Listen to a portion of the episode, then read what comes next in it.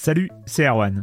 Je me permets ce petit message avant votre podcast pour vous parler du festival Silence on Joue qui aura lieu le 25 mai prochain à la Cité des Sciences et de l'Industrie à Paris. De 10h à 22h, on vous prépare une journée qu'on espère passionnante avec des discussions, des débats au cœur même de la Cité des Sciences et une soirée mémorable dans un grand amphithéâtre.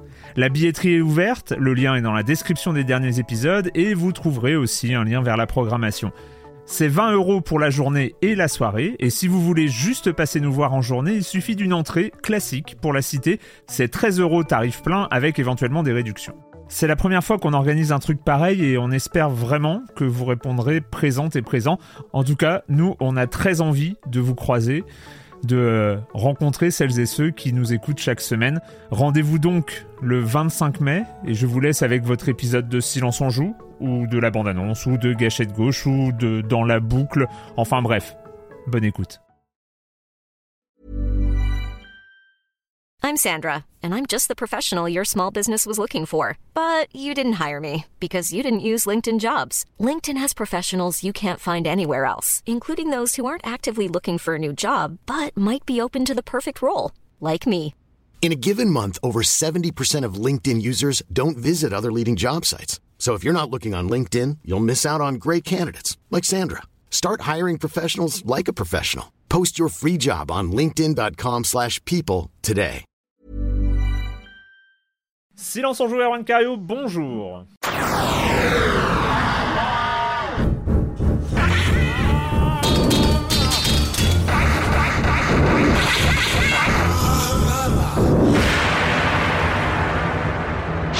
Au programme cette semaine, nous allons parler de la sortie euh, du moment. C'est bien sûr The Medium qui débarque sur Xbox Series X et sur PC. Et on va compléter avec du Destructions All Stars, du Destruction, donc euh, c'est au, singulier. Euh, donc exclusivité PlayStation 5 euh, qui est dans le PlayStation Plus. Et on terminera par Curious Expedition 2, euh, roguelite d'expérience expédition, de- d'exploration d'ailleurs. Et puis euh, le reste du programme, vous connaissez le comme des comme, la chronique jeu de société de Jérémy Kletskin. Et je commence en accueillant trois de mes chroniqueuses favoris. Julie Le Baron, salut Julie, Salut Erwan. ça va? Bah ouais, ça va très bien, écoute. Ça va très Cool. bien parce qu'au contraire de Marius, je ne suis pas euh, sur un balcon à capter la 4G. on, on va, on va y venir, on va y venir très vite. Euh, Patrick Helio, salut Patrick. Salut Erwan, salut à tous. Et donc euh, Marius Chapuis en direct de son balcon. Ouais, un duplex, même, tu En peux le dire. Conditions extrêmes. Hein. Il y a côté Nicolas Hulot, l'image qui, voilà, ça, on y va quoi. Écoute, rien que pour ça, rien que pour ça, je regrette de pas encore avoir euh, la version Twitch en direct de l'enregistrement. Ah là, vous en perdez énormément. hein. Ah, vous Ouais, perdez ouais, tellement. Mais ça reste entre Et encore, nous, vous voyez voilà, pas, je- première émission faite entièrement debout. À sa fenêtre. Oui, donc il y a Voilà. une coupure de courant hein, pour euh, le, le- le- il a une coupure de courant et donc on- il enregistre Silence en Joue en 4G euh, depuis son balcon. En bah, 4G, là où ça passe. T'as combien de batterie T'en es à combien là euh? Ah, 71. ça baisse vite quand même. Bon, 71, ouais.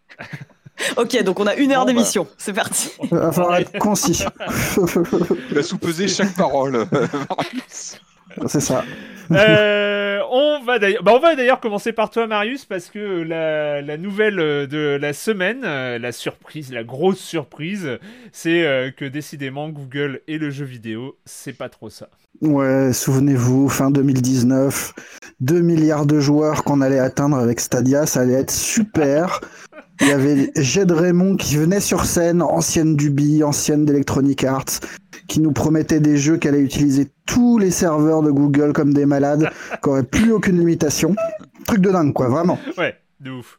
Et puis, bah non, en fait. En fait, les 150 personnes qui sont au studio de Montréal et de Los Angeles, qui bossent hein, probablement depuis un an et demi, bah ils sortiront rien parce que Google a fermé euh, son réseau de studios. Mm. Et, et que voilà, bah, les Battle Royale à un milliard de joueurs, ils seront pas exclusifs Stadia. Et ils seront pas, euh, ils seront pas maison, quoi. Ouais. Euh, ça, ça sort dans un article de Kotaku. Euh, et c'est vite suivi par les déclarations officielles. Euh, Stadia expliquant à demi-mot qu'ils allaient se refocuser sur les... Se refocuser. Se refocaliser, pardon. sur les éditeurs tiers Le truc est pas totalement clair, mais en gros, ils ont l'air de, vouloir proposer leurs, infrastructures aux autres éditeurs. Alors, en gros, est-ce que ça va être du B2B où ils offrent euh, euh, leurs infrastructures pour que chacun monte euh, sa propre offre de streaming un peu à la Ubi avec son catalogue de jeux ou pas, je sais pas. En tout cas, moi, c'était l'occasion d'aller voir sur Stadia ce qu'il y avait ce matin, par exemple. Et du coup, pour l'offre euh, payante à 10 euros, il y a 25 jeux euh, et la liste, bah voilà, ça, ça, ça, ça dit tout sur la stratégie de, du, de se tourner vers les éditeurs tiers. Euh, donc, si vous payez 10 balles, vous avez le droit à Monopoly, à Just Dance Ah. 20 et 21, à Journey to the Savage Planet, au Uno, parce que quand même le Uno c'est cool. Le Uno, c'est cool. Je, Ouais, on leur accordera le Uno. Et le Uno est tellement en vogue qu'il est deux fois hein, sur, le, sur le, la home de Stadia. Sur les 25. Pareil, je crois, pour le Just Dance. Oui. Il y a Enter the Gungeon, bon, ça, ça va. Lara Mhm. Croft and the Guardian of Light, c'était pas mal, mais c'est un peu vieux. Oui, c'est pas, oui, c'est du, c'est du jeu, oui, c'est du jeu. C'est du web, presque du rétro gaming. Mhm. Mm, mm. Euh, Il y a la saison 1 de Hitman, quand même. C'est pas Ah. mal, ça peut servir d'intro. Euh, PUBG, comme bah, des fois que vous l'auriez pas. Euh, F1 20, euh, Krita, je sais pas ce que c'est, ouais. et un super haute euh, mind control quand même, histoire de, Mm. de faire. Ah bah là, tu me l'as vendu. Tu me l'as vendu, Marie. Non, mais ça montre quand même que, que c'est un métier le jeu vidéo. Enfin, c'est, on s'improvise pas, même avec un chéquier euh, colossal. Il faut, enfin, c'est un savoir-faire. C'est. euh, Oui, c'est ce qu'on Ouais, a vu avec Amazon aussi, quoi. Enfin, c'est ce qu'on ouais, voit avec Amazon. C'est c'est pas aussi simple que ça. hein. Et euh, ouais, c'est rapide quand même. hein. Ils sont allés très vite à couper. euh, Parce Ouais, bah, que surtout ça que- ne marche pas, parce que ça alors n'intéresse personne, Voilà. parce que tout le monde en a rien à faire, parce que le streaming de jeux vidéo, ça n'a aucun intérêt. Eh Voilà. ben, je suis pas d'accord avec toi, Monsieur Cario, et je trouve qu'il y a eu un incroyable loupé sur Cyberpunk où qui montrait clairement que que- qu'il y avait un problème euh, hardware en fait, que euh, là où tous les joueurs avaient des PS4 et des Xbox One, euh, et ben ça tournait pas. Ouais, ça peut Et là, ben Stadia sur Stadia ça tournait, mais c'est une version moche. Euh, pour le pour le coup en plus j'ai joué, j'ai joué sur Stadia une bonne vingtaine d'heures à Cyberpunk, j'ai fait ça. Hmm. Euh, et et c'est pas la version série X quoi, c'est une, c'est une version vraiment euh, bas de gamme qui tourne mais moche. Alors que s'ils avaient réussi, comme ils promettaient, à faire euh, peut-être pas du 8K, hein, on n'est pas obligé de rêver, euh, mais à faire un truc où, où c'est une vraie version PC un peu propre et tout. ouais. Là, là, tu vois, je pense qu'il y avait, il y avait une demande quoi. On, on avait des hordes de gens qui avaient envie de jouer à Cyberpunk et qui se heurtaient à un jeu dégueulasse et mal fini. Euh, D'un coup, il si, un service te proposait d'avoir l'équivalent d'un très bon PC, euh, Pour pas cher, Pour, euh, pour pas ou rien, quoi. contenu, ouais. Bien sûr, Là, ça, coup, les- ils pouvaient mettre un pied dans, la- dans, dans chez toi, quoi. Et Ouais, ça, c'est ça où- c'est complètement loupé, je trouve. ce qui était, oui, ce qui était étonnant, c'est que vu leur capacité euh, financière, hein, ils, ont- ils ont un chéquier quand même assez, assez mirobolant. Ce qui était dingue, c'est qu'ils signent pas une exclue. Oui, une version, comme tu dis, de Cyberpunk aurait pu taper fort, même si je suis pas sûr qu'elle était même faisable. Tu vois, c'était compliqué, bon, vu les circonstances du lancement. Ce qui est étonnant, c'est que ces gens-là n'aient pas signé un, un gros titre emblématique en disant il est que chez nous, il est que sur ma- notre plateforme pendant au moins six mois. Euh, ça aurait pu frapper fort, mais du coup, voilà, il manquait des arguments clairement. euh, donc là, en fait, là, en- concrètement, Stadia continue. Hein, on ferme pas le, le, le service, ferme pas, mais il devient une plateforme parmi d'autres. Et il lui manque, à mon avis, ce qui fait, ce qui aurait fait euh, le, le- le point fort, c'est de l'exclu, c'est du contenu exclu, du contenu qui te fait y venir, euh, quelle que soit la plateforme, que ce soit du démat, du, du streaming, peu importe. C'est les jeux, c'est les contenus, c'est les, c'est c'est les, voilà, c'est c'est les, c'est les jeux que tu as envie d'accéder. qui- Si s'il y avait des choses qui étaient uniquement là-bas, ça pouvait inciter. Là, il manquait ça clairement. Et Bah, le, le truc, le truc c'est qu'- c'est qu'il faut au moins qu'il y ait un cercle vertueux à enclencher. Stadia, il n'y a jamais eu rien pour enclencher non. le truc. on l'a Mais ressenti. c'est pour mais- ça que Cyberpunk offrait un levier génial. Oui, mais il faut déjà. en C'était fait, une exclue gratuite, en fait. tu peux pas, euh, tu peux pas. euh, Oui, pour le coup, c'était une exclue par défaut. C'est vrai que les autres Mm. plateformes étant étant injouables, c'est vrai que l'exclu euh, Cyberpunk aurait, aurait, aurait pu jouer. Mais pourquoi euh, le, le problème, que- là où je ne suis pas d'accord avec toi, c'est que déjà, elle était semi-exclue. Sachant que euh, les personnes n'a de console next-gen, euh, les consoles euh, de la génération précédente, euh, ça tournait pas, et il fallait avoir un PC de l'espace avec une carte graphique qui n'existe plus, qui n'est plus en vente et qui n'est pas disponible depuis pour le faire tourner. Donc déjà, c'était une, semi-exclue. Il y avait pratiquement que sur Stadia où le grand public pouvait jouer dans des conditions décentes à Cyberpunk. C'était euh, quasiment la seule, la seule possibilité. À part que Or, personne, euh, personne n'en euh, parle. Il y, a eu, nous, il y a eu des gens, il y a eu des gens qui l'ont fait, mais ça n'a pas été le raz-de-marée. Ça n'a pas été un raz-de-marée, alors que c'était le seul endroit où tu pouvais jouer décemment à un prix raisonnable à, à Cyberpunk. Mais parce que ça rencontrait pas la promesse. On nous, on nous disait, pour une fois, on va déconnecter euh, le jeu vidéo du problème du hardware.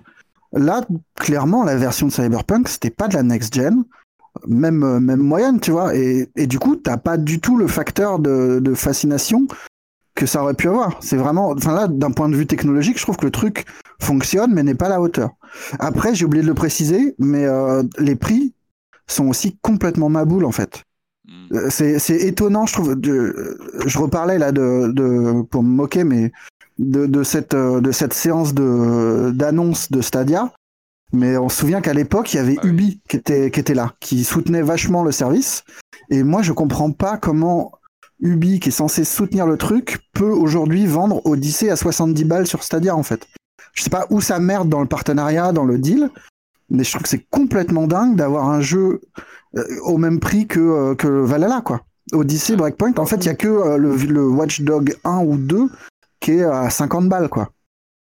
Ah C'est- ouais. C'est horriblement cher. C'est complètement déconnecté du marché et du coup, Pourquoi? Ce qu'on constate, c'est que euh, les velléités de, bah, de devenir un véritable acteur en tant que producteur de contenu, euh, il est douché directement, là, complètement.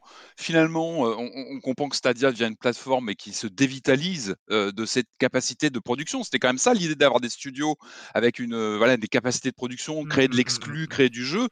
Bon, bah là, on dévitalise complètement le concept en termes de, production et finalement, on se retrouve avec juste un service de jeu en ligne, mais qui n'a plus de, velléité de s'imposer comme un acteur. Rappelez-vous, Microsoft, dans le jeu, ça n'a pas été évident, ça a pris du temps. Euh, je pense évidemment sur PC, mais aussi sur console. Quand la Xbox est arrivée, ça a pris du temps, il a fallu s'investir. Et on a, on a toujours senti que Microsoft avait envie d'y aller. Et je pense, a perdu beaucoup d'argent à un moment, mais en disant, on voit à long terme, et tant pis, on encaisse, mais on va, on va signer des studios, on va, on va se créer comme ça tout un. Et c'est, ça a pris du temps, mais ça, ça a fonctionné parce qu'il faut avoir, il faut tenir bon, il faut. euh, Et c'est aussi beaucoup de l'acquisition. Hein. C'est-à-dire que là, il y avait, je pense qu'il y avait un casting de, personnalités connues euh, dans le développement, mais c'était pas. Voilà, il y a eu, je crois, il y a eu un studio qui a été repris, je crois qu'il avait été euh, acheté par Stadia.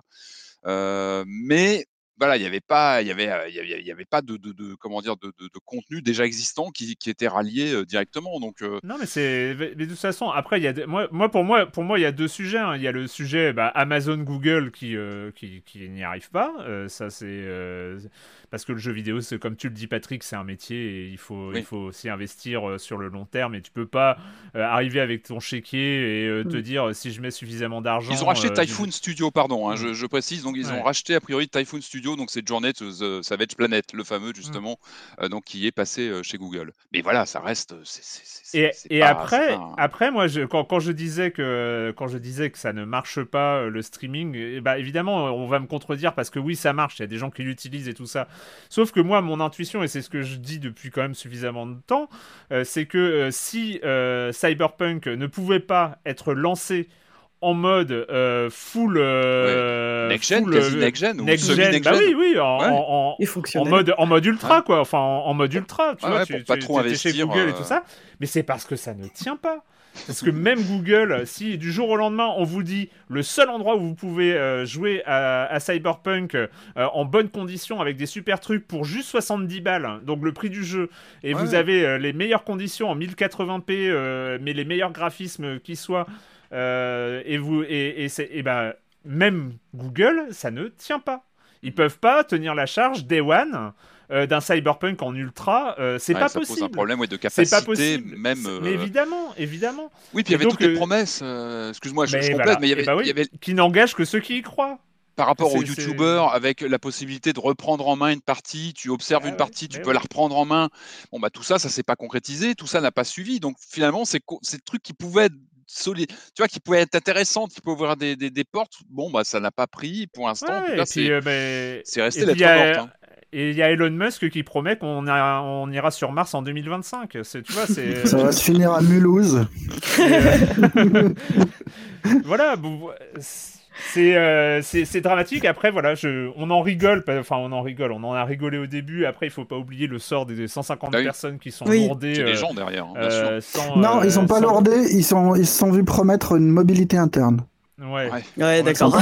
Mais ils vont plus bosser du tout, peut-être sur le jeu vidéo. Enfin, ça- Bonjour, ça, je suis, je suis game designer, euh, mobilité interne chez Google, ok. Alors on a la hotline de Gmail si tu veux. non, mais ça reste, non, mais ça reste quand même surprenant qu'ils aillent aussi vite à, tu vois, à couper parce que voilà, il y a aussi de l'image. C'est pas un bon signal, évidemment, quand Phil Harrison prend la parole pour dire on coupe. On... Enfin, c'est- quand même rapide. Euh, On se demande quel était l'investissement à long terme, quelle vision à long terme. On se pose quand même des questions, clairement, Tout sur la, la capacité de production de jeux. Surtout qu'on nous avait dit que clairement ils avaient investi des milliards là-dedans. Ah Alors oui, je sais oui. pas ce qui tient du, du, du bullshit ou pas, de- Bah, parce que étonnant. les serveurs c'est le fonds de commerce de Google de toute façon, mais euh, mais c'est vrai que ça, ça, ça doit être lié à des divisions internes entre euh, combien on peut engloutir dans un truc comme ça, quoi. Ouais, complètement, ouais, avec des. Mais c'est triste. Moi, moi, contrairement à Erwan, je, je trouve ça un peu triste parce que, euh, parce que l'offre, elle est, moi, elle me séduit. Moi, le côté, euh, Le service, plus besoin de s'emmerder, ouais. ouais, plus besoin de s'emmerder à acheter des cartes graphiques, des machins, des trucs. Bah, peut-être. Même si c'est, même si c'est pas pour de- du ultra, mais juste avoir un, des jeux qui tournent correct, Mhm. Ouais, complètement. très bien. hein. Le service est toujours là, mais il joue plus dans la même cour que les constructeurs. Clairement, il pouvait s'imposer comme une sorte de- d'alternative en termes de production et presque s'imposer comme un constructeur virtuel avec euh, ces, ces jeux first party. Et là, c'est plus à l'ordre du jour. Donc, euh, Le service est là, mais t'as plus l'ambition. Enfin, bah oui, c'est ça. là, tu- clairement, tu, plus dans la cour des gap, Microsoft, euh, des Sony, des Nintendo. On n'est plus là. Voilà, euh, a priori, on n'est plus du tout dans la même cour. Donc, euh, Voilà. C'est- Je suis content, j'ai pu, j'ai pu re-répéter encore une fois. Parce que je ah, mais on avait bien pense compris, on avait bien compris, Voilà. Monsieur Cario, votre. Euh, votre je pense que je suis. je- En même temps, hein, le- l'histoire, pour l'instant, jusqu'ici, à date, Ouais. euh, ça me donne raison. Euh, Platiste. Non mais moi je suis d'accord. Moi je suis assez d'accord avec Marius sur le côté. Ça peut être un point d'entrée pas très cher. Tester du jeu, accéder à du jeu qui, qui envoie. Si ça fonctionne, on est d'accord. Oui, c'est ça, Et la promesse est belle. Économiquement, il y a un ouais. truc qui, qui pourrait le faire, mais bon là on voit que c'est bon, c'est la déconfiture. Je suis d'accord, mais moi aussi, je suis hyper, euh, je serais Tu hyper pour à pas avoir de qui console et avoir, non, t'es pas et avoir d'accord, des on sait jeux. que t'es contre. Mais je serais hyper pour. Je dis juste, ça ne marche pas. Voilà, c'est tout. À, à grande échelle, évidemment. hein. Quand il y a 10 personnes sur Stadia et, et 12 personnes sur Shadow, ça marche, évidemment. Mais, euh, c'est- Oh, c'est Je parle à méchant. grande échelle. Euh, bref, euh, Patrick, nous avons, euh, nous avons d'autres news dans l'industrie même du jeu vidéo avec. ouais, allez, allez, on va parler de- rapidement acquisition. Allez, on a appris cette semaine Astral Chain. Vous vous rappelez ce jeu qui avait fait parler de lui il y a quelques temps sur Nintendo Switch, c'est un jeu Platinum Games. Eh bien, on a appris cette semaine qu'il appartenait désormais à Nintendo. Euh, alors bon, ça va vous paraître anodin comme ça, mais c'est un signal donc d'acquisition de, la marque par, par le constructeur. C'est un titre qui avait fait, euh, on en avait parlé à Silence on joue il y a quelques temps, euh, qui a fait quand même plus d'un million de ventes, donc ça, Ah s'est- ouais? bien passé. Moi, j'ai découvert sur le tard, c'est vrai que vous en aviez parlé avec France, je crois que vous aviez fait, on avait fait une chronique mais à l'époque, j'avais pas pu y jouer, je l'ai fait sur le tard et c'est un jeu que j'apprécie euh, sur ces, euh, ces chimères, euh, ce jeu d'action, euh, RPG avec les chimères, etc. C'est un truc que j'ai, un jeu que j'ai découvert sur le tard que j'aime bien. En tout cas, donc il passe chez Nintendo, c'est plutôt bon signe sur une pérennité de la, de la franchise a priori qui resterait donc euh, euh, bah, Nintendo avec peut-être des volontés de suite, c'est plutôt une bonne nouvelle. Euh, côté studio, on a appris que Gearbox euh, venait d'être racheté par l'ogre Embracer Group, c'est un ogre suédois qui est, bon, qui est comment dire, qui est propriétaire de Core Media, de Saber Interactive, de THQ au Nordique. Ah donc, ouais. C'est un gros morceau, donc a été donc euh, Gearbox racheté pour plus d'un milliard de dollars, c'est un gros gros morceau. Alors Gearbox, on rappelle, c'est notamment Borderlands. Pareil, moi c'est une série que je, je joue toujours un peu, j'ai toujours une partie en route, je continue toujours à jouer à Borderlands. C'est vraiment une, je trouve un FPS, Qui, a, vraiment su marquer une, personnalité propre qui s'est développée au, fil des épisodes. On a appris tout de suite que 2K Games confirmait que Borderlands continuait chez eux malgré ce rachat. On parle quand même d'une série, je crois, qui atteint les 60 millions de ventes. C'est pas rien, c'est un gros morceau. Et puis bon, on apprend comme ça au fil des, des news qui sont passées qu'il y avait toujours un film live Duke Nukem en dans les projets, hein, parce que c'est chez Gearbox, et aussi un film Borderlands Ouais, live. Bah, voilà, je, je suis curieux, moi. Voilà, des, des films Duke Nukem ou Borderlands euh, tournés live avec des acteurs, moi j'avoue que ça. Voilà, bon, alors j'enchaîne. euh, Ah, moi j'ai des frissons d'angoisse, mais c'est bien. Moi, ça, ça, m'envoie des, des paillettes. Il y a Charlize Theron de mémoire qui est liée à, à Borderlands. Borderlands. Ah ouais Ouais. Bah, Mad Max, tout ça, il y a un truc, il y y a- y une sorte de cohérence. Bon, affaire à Oui. suivre, on suivra ça de Oui. très près, évidemment.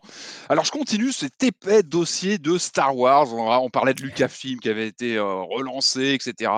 On avait dit que Electronic Arts, euh, on avait un peu ras-le-bol et qu'ils finissaient un peu leur contrat de jeu euh, chez eux. On a, on a eu les derniers résultats euh, financiers là, de, bah, du, du géant américain, donc, euh, bah, qui a bien précisé qu'ils euh, comptaient bien continuer à faire du jeu, euh, du jeu euh, Star Wars, hein, parce que ça marche bien. Euh, Electronic Arts et Disney ont ensemble généré un chiffre d'affaires de 3 milliards de dollars, donc sur tous les titres au fil des années. Dont, alors ça c'est surprenant, d'après ce que j'ai lu, il y a un tiers, donc un milliard, qui a été généré par un titre mobile, Star Wars, les héros de la galaxie, dont on entend parfois parler sur les plateformes quand on, voilà, on sur...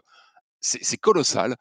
Euh, Electro- Electronic Arts donc rappelle qu'ils ont quand même vendu plus de 50 millions de jeux en rassemblant bah, tous les Star Wars Battlefront, les, Battlefront 2, les Jedi euh, euh, Fallen Order, les Squadrons. Donc c'est quand même pas rien.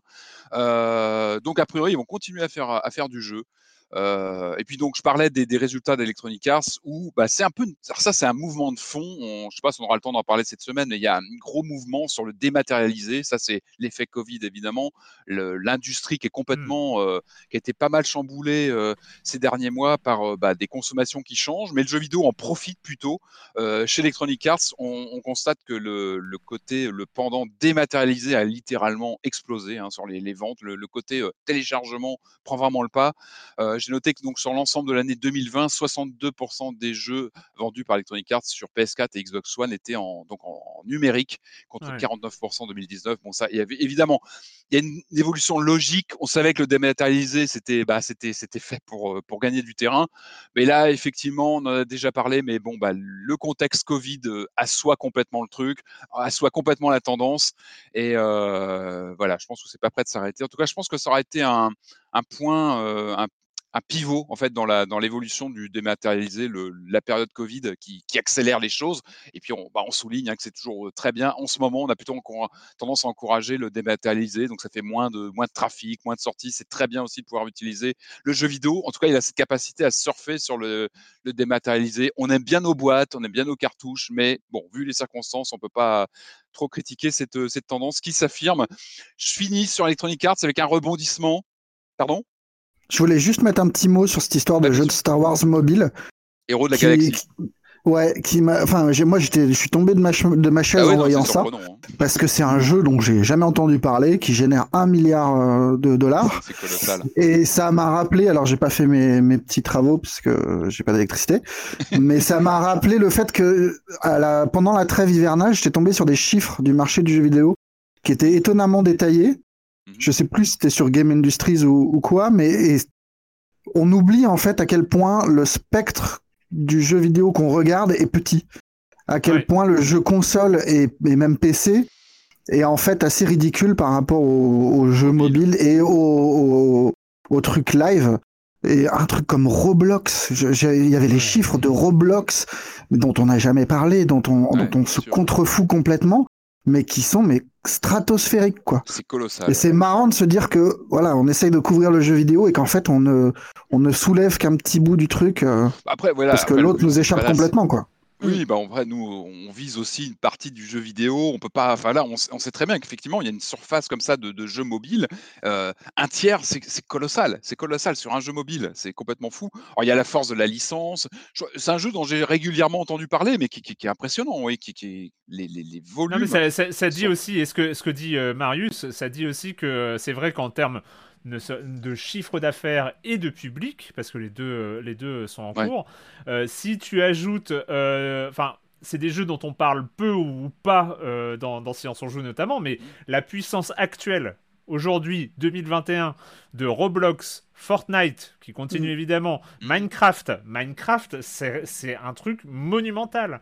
Euh, Mhm. et, euh, et puis euh, tous, les, tous les jeux mobiles et, et, et qui continuent, enfin qui, qui ont des audiences de malades et, tout ça, c'est vrai que c'est vrai que c'est il y, y a tout un pan de l'industrie qui ne dépend absolument pas des triples ou quadruples A qui font toute l'actualité des, des journalistes jeux vidéo que nous sommes et c'est euh, euh, c'est toujours un- c'est super impressionnant ça, ça rend un peu humble quand tu, euh, Mm. quand tu te retrouves face à ces chiffres où tu te rends compte que voilà la, la- la première entreprise du jeu vidéo c'est bien évidemment Tencent euh, que c'est pas euh, ni Sony euh, ni euh, Microsoft euh, ni Electronic Arts euh, ni même Rockstar ou euh, machin voilà c'est Nintendo. il y a- il y a- ouais, ni même Nintendo bien sûr et, euh, et, et- et c'est toujours des, des situations très étonnantes enfin c'est- Avec d'autres c'est- modes de consommation, c'est aussi de la, Mm. tu sais, de Ouais. la, de la microtransaction, c'est Ouais. c'est d'autres d'autres Non, mais même modes aussi d'autres de- modes de consommation, parce que re- autant Fortnite et Minecraft, on peut tous comprendre l'intérêt du truc. Roblox, mais c'est stratosphérique, enfin, c'est étrange, quoi. C'est c'est une pratique du jeu vidéo qui est complètement différente de la nôtre, mais Et C'est vraiment. ce qui rend le jeu vidéo passionnant aussi, c'est qu'il a plusieurs formes, plusieurs modes de- de- d'accès, plusieurs. euh, faudra qu'on fasse une émission spéciale Roblox je Ouais, sais pas bah ce que c'est Non. Mais non, mais si, si. Non, mais c'est vrai que je serais curieuse en fait, ouais, de... parce que Ouais. c'est vrai, des jeux auxquels je m'intéresse pas du tout Ouais, d'habitude. Juste voir ce que ça donne, quoi. Rien que pour entendre Marius râler. De son balcon. Et a, et a priori, c'est pas mal basé quand même sur le do-it-yourself, euh, sur euh, Ouais. les gens qui créent leurs jeux avec, à partir. C'est une sorte de grosse plateforme de création de jeux. Donc euh, c'est. Je Hmm. pense qu'il y a, des ouais. choses. il y a- On va. Dites-nous si vous c'est avez clair. envie qu'on s'y intéresse. Qu'on fasse un truc spécial mobile. euh, Oh non, ça, ça peut être quoi. intéressant. ouais, Mais oui, ouais. grave. Alors je finis juste sur mon rebondissement, les Allez. amis. Euh, Ouais. J'ai découvert ça, j'ai découvert ça en lisant donc une donc une news Game Cult sur l'actualité Electronic Arts et sur ses résultats. Alors j'ai appris, rappelez-vous, on avait parlé de Codemasters qui a priori devait passer euh, chez 2K Games il y a quelques semaines. C'était quasi acté, ça paraissait évident. Mais en fait, ça ne se fait pas parce que Electronic Arts a sorti le chéquier. Ils ont ils ont bah, comme au poker quoi. Ils ont ils ont ils ont allongé, ils y sont allés franchement. Ils ont sorti leur jeu. Euh, ils ont allongé donc a priori un chèque de 1 milliard 200 millions de dollars. Pff, Voilà, bon bah ils ont signé. Donc c'est a priori toutes les chances sont du, passent du côté pour que Electronic Arts euh, devienne acquéreur de Codemasters. Je vous laisse un peu imaginer ce que va donner le- les jeux de sport automobile référence de Codemasters au sein de bah, de EA Sports et de tout ce qu'on connaît déjà chez Electronic Ouais. Arts. Ça devient un géant vraiment euh, bah, du sport en général, hein, tout, toute, euh, toute obédience comprise. Euh, donc voilà, c'était quand même la, la- la- la grosse news. Après avoir euh, flirté avec euh, 2K Games, euh, Codemasters passerait chez Electronic Arts. Ça va faire vraiment un gros gros morceau. euh, euh, Ça aurait donné euh, un gros gros morceau chez Touquet aussi, hein, parce que c'était bien aussi, sûr. euh, enfin, les, les deux, les deux monstres. Ça paraissait sport, bien euh, se marier, on en avait parlé ouais. ensemble, hein. c'est vrai que ça avait l'air bien s'enclencher. Bah non, mais Elec- Electronic Arts a sorti le chéquier, donc euh, voilà. Donc, euh, les prochains F1, toutes les licences Codemasters qui ont fait leur, euh, leur réputation depuis très longtemps maintenant, bah, passent chez Electronic Arts, a priori dans les prochains mois. Voilà. Euh, le com des com de la semaine dernière et on commence avec Hadoken qui j'adore parce qu'on fait des émissions et puis en fait il y a une phrase au détour enfin tu vois une remarque qui sort et, et ça crée un débat dans les forums alors qu'on a fait deux Ah, heures c'est bien, c'est d'émission mais organique, c'est organique, c'est bien, c'est très bien. et ouais c'est ça et donc là il dit oh là là qu'entends-je gris dans le genre jeu oubliable? Voilà parce que c'est moi Oh, qui l'ai dit euh, qui- Ah, c'est toi. c'est moi oui, oui. Aïe. et Euh, C'est le moment de rendre des comptes. et là, il, Hadoken rappelle, Gris est un jeu primé qui a marqué pas mal de joueurs, ce qui en fait déjà un jeu, euh, ce qui en fait déjà pas un jeu oubliable. Vous croyez que j'aurais dépensé plus de 200 euros pour le collector avec une petite aquarelle de Conrad Ronset si le jeu était oubliable? Gris est une très belle expérience avec une des plus belles soundtracks atmosphé- atmosphériques que j'ai entendues ces dernières années et j'ai eu ma petite émo- émotion à la fin. Oui, il était largement dans ma liste des Game of the Year l'année de sa sortie et c'est un jeu que j'aime faire partager. Voilà. Donc euh, c'est, euh, je, mets quand même parce qu'il y a eu un débat, hein, donc il y a eu un débat sur Gris en janvier 2021 sur euh, sur les forums de Silence on joue, avec la réponse de Yaourt qui dit Gris t'as peut-être marqué plus que la moyenne, ou peut-être que tu nous fais une Marius avec son album Gun N' Roses qu'il avait payé plein pot. Euh, mais, Eh. Ça, Ah merde Allez, hop. Ça va me suivre ce truc maintenant Ah, faut Alors, vraiment pas qu'on fasse gaffe à ce qu'on hein, dit. hein. S- Slash and the Snake ouais. Pit. Attention. ça. Tu l'as je toujours suis d'accord. Tu l'as toujours, ça Non. Non, mais- Je crois pas. Mais je, mais je suis d'accord avec Erwan sur ce coup-là. Visuellement, c'est très joli, mais pour le rêve, c'est pas ouf. Entre les statues qui s'effritent, merci l'originalité de- et la lourde subtilité, et le message simpliste sur les, épa- l'éta- les étapes du deuil et la vie qui reprend ses couleurs, les énigmes sans challenge et la fin secrète sans intérêt, autre que se dire qu'on a résolu quelques énigmes de plus. Mon expérience aura été pliée en deux heures, oubliée en deux jours. Voilà. Oh, et, c'est puis bon, euh, et ça remonte, ça remonte, enfin ça relance. Bon, je pense que effectivement j'ai été un peu rapide hein, pour euh, me faire mon mea culpa. Euh, je sais que Gris a marqué, euh, a marqué certains joueurs. Voilà, c'était juste un avis un peu rapide, un peu, un peu à la va-vite, comme, comme je sais le, le faire. Ça m'arrive régulièrement. Je ne sais pas pourquoi. Non, en fait, je, re- je reviens, je reviens sur, sur le poste de Hadoken qui continue son poste sur un autre sujet. J'ai pas vu, beaucoup de sites en parler, euh, mais donc euh, l'insider Emily Roger, donc c'est euh, qui fait, qui est sur Twitter, enfin voilà, qui est une journaliste qui dit, qui aurait dit. Donc là, c'est au stade de la rumeur pour l'instant parce que il n'y a pas vraiment de confirmation. D'après ce que j'ai vu, Dontnod et Square Enix, c'est fini. Dontnod ne développera pas le prochain Life is Strange. C'est donc c'est quelque chose qui est sorti, qui n'a toujours pas été confirmé, mais ce serait, ce serait dans les tuyaux. Si on en parle et si je relais le, poste de, Hadoken là-dessus, c'est que euh, voilà, il y a quand même un faisceau d'indices qui laisse penser que et euh, Hadoken dit euh, que euh, déjà euh, donc euh, que l'équipe derrière Life is Strange avait déjà officiellement expliqué qu'il ne rebosserait sans doute pas sur la licence pour le moment, mais sur une nouvelle IP. Euh, c'est une interview qui date de l'année dernière sur Eurogamer, hein, donc euh, vous pouvez trouver le lien dans les forums de Silence on Joue. Euh, et donc euh, le prochain Life is Strange, donc encore une fois là pour l'instant c'est pas confirmé, mais serait a priori développé par Deck Nine, ceux qui ont fait Before the Storm, donc le, le, le sort de, de- de super DLC de Life is Strange 1. Euh, et euh, d'après lui, euh, normalement d'ici la fin de mois, il devrait y avoir une annonce euh, après euh, que Square présente son actualité, euh, notamment euh, liée à FF14.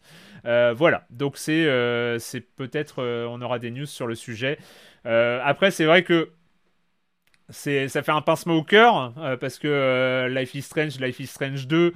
Ah bah, euh, Ils étaient très réussis, ouais, les deux ils premiers. étaient très réussis et on sait que Before the Storm, même si voilà, on, on- on laisse, on laisse le bénéfice du doute concernant une éventuelle suite, mais c'était pas à la hauteur. Ah, enfin non, voilà, ça, faisait plaisir de retrouver les personnages, mais c'était vraiment pas à il y la avait des hauteur lenteurs, de. il y avait un manque de. Ouais. Ouais, Ouais. c'était De pas. propos, c'était Bah, enfin, puis voilà, le fait de euh, pas avoir vraiment le côté surnaturel qu'on avait euh, beaucoup euh, dans, dans les deux autres en fait quoi. Ça manquait en fait les mécaniques de euh, de discussion en fait qu'il y avait ces espèces de, de joutes verbales entre Chloé Price et ses parents, euh, c'était moins intéressant je pense à explorer en termes de gameplay. Mais à voir en fait ce qu'ils vont faire euh, en gardant euh, les éléments surnaturels qui font en fait l'essence de la franchise quoi. Je suis je suis curieuse. Après, après, la question, ça pose la vraie question. Donc, c'est, quoi Life is Strange? Est-ce que c'est une licence avec un nom ou est-ce que ce sont des gens, des développeurs qui ont passé des idées dedans des... C'est ça Life is Strange. Il y a, que- il y a un aspect très humain. On sent en y jouant qu'il y a des, il y a des choses qu'on peut, voilà, qui sont très, très humanistes, qui passent des messages, des, des Mm. ressentis. Et je me dis que c'est plus qu'une marque. Et finalement, avoir une suite qui, qui serait faite par un autre studio, même Deck Nine, hein, ils ont fait un travail très scolaire. Vous savez, j'ai sorti la carte scolaire sur. Euh, mais c'était triste. moi, Il m'a pas. Il y avait des longueurs. Je me suis. Enfin voilà, j'ai pas eu le. Il y avait pas la vraiment, petite ouais, magie euh, des Ah ouais, épisodes. non, euh, clairement, moi je l'ai ressenti. Peut-être que c'était aussi parce que j'avais intégré en lançant que c'était pas que c'était pas Dontnod, mais mais quand même, euh, manette en main, tu, tu ressentais qu'il y avait il manquait quelque chose. Et T'as pas besoin de la franchise en fait. et, et il reprenait des personnages déjà existants. Et est-ce que c'est une bonne idée? Moi, j'aimais bien le concept aussi d'un Life is Strange qui, comme la saison 1, saison 2, changeait de personnage Mm. avec euh, voilà d'autres dynamiques. Euh, puis c'est très bien de créer autre chose. Enfin, genre, si, si ces gens-là vont bosser sur créer leurs univers comme ils l'ont fait, là, on a on l'a vu euh, avec Tell Me Why, avec c'est très bien Voilà. aussi. de- Et avec de Twin Mirror, bon, qui a moins convaincu. Moi, ce que je- moins moins convaincant. Oui, mais au moins, au moins, on, on, on yoyote pas quoi. ouais, Ouais. Ils essayent, ils essayent d'autres, d'autres endroits, d'autres façons de. Tu vois, moi, j'ai pas du tout aimé euh, leur dernier jeu, mais mais le côté un peu polar. euh, Ouais, il y avait une il tentative. Bien il y sûr. avait moyen. Je préfère ça que de- d'avoir un Tell Me Why 6, euh, un, Life is Strange. un Ouais. Life is Strange 6 Ça, où tu sens que les personnages sont usés et, et qu'on force le truc. Il y a un moment, euh, voilà. Que D'ailleurs, je, me pose vraiment la question euh, de est-ce que euh, on a envie d'avoir un Life is Strange 3 Enfin, moi, je suis attachée à la question. franchise, bien sûr. Ouais. Mais par exemple, j'ai beaucoup j'ai adoré le premier, le 2 je l'ai bien aimé mais un peu moins, donc euh, c'est aussi voir si la magie va pas un peu se diluer quoi. Et tu vois, Life is Strange 2, ils auraient pu changer le nom et, la- et lui donner un Ouais. autre nom de franchise et machin. Ils repartaient avec de nouveaux personnages. Ça aurait marché aussi. C'était pareil. questionnait, enfin le, le deuxième questionnait aussi les fondamentaux du premier, donc c'était intéressant aussi le, je trouve le, le rapport. oui, mais il a et abandonné plein de mécaniques Il y avait une et, euh, et tu peux. Mais ça aurait pu être complètement autonome, oui, complètement euh, En désolidarisé. fait, c'est c'est la patte d'un studio qui compte plutôt que, que la franchise, quoi. Enfin, ça, oui, particulièrement. Bah, les auteurs, les, bien sûr, euh, complètement. Plus Moi, part. je suis d'accord en absolu avec vous, sauf que en fait, j'aimais bien. Je vous avoue, j'aimais bien. C'est l'idée euh, que euh, euh, une licence devienne forte euh, sur un truc comme Life is Strange, que ça devienne une licence importante, que euh, un Life is Strange 3 devienne une annonce importante. C'est-à-dire que euh, annoncer un Life is Strange 3, euh, vu les deux autres, et ben ça de... voilà, c'était un peu comme, euh, enfin sans faire de comparaison, mais euh, on, a tellement de grosses licences, euh, les, gros, les, les grosses licences du jeu vidéo aujourd'hui, c'est euh, des, des, des, des trucs à blockbuster, c'est des... euh, Ouais. euh, et- et- euh, on les connaît. hein, oui. même si on sait que la- le système de licence commence aussi à fonctionner côté indé, hein, on- euh, il y, a, y y y aussi des licences côté indé, mais euh, j'aimais bien cette idée que euh, Life is Strange, que, que j'ai beaucoup aimé sur le 1 et le 2, euh, devienne une sorte de rendez-vous de licence euh, importante. Après, je suis entièrement d'accord avec vous. Attention, Moi, et, j'aime bien euh, que ça devienne pas justement une franchise, que ce soit une série, une anthologie, mais pas un truc franchisé qui vit sur sa, sa réputation et, euh, Ouais, et s'enferme dans des trucs. le genre tout entier vit avec l'ombre de tel tel, hein, du, du faux pas tel tel, de la- la- de l'industrialisation d'un concept et de l'usure euh, ultra Mm. rapide. Donc c'est très bien aussi de faire des ruptures, de changer, de.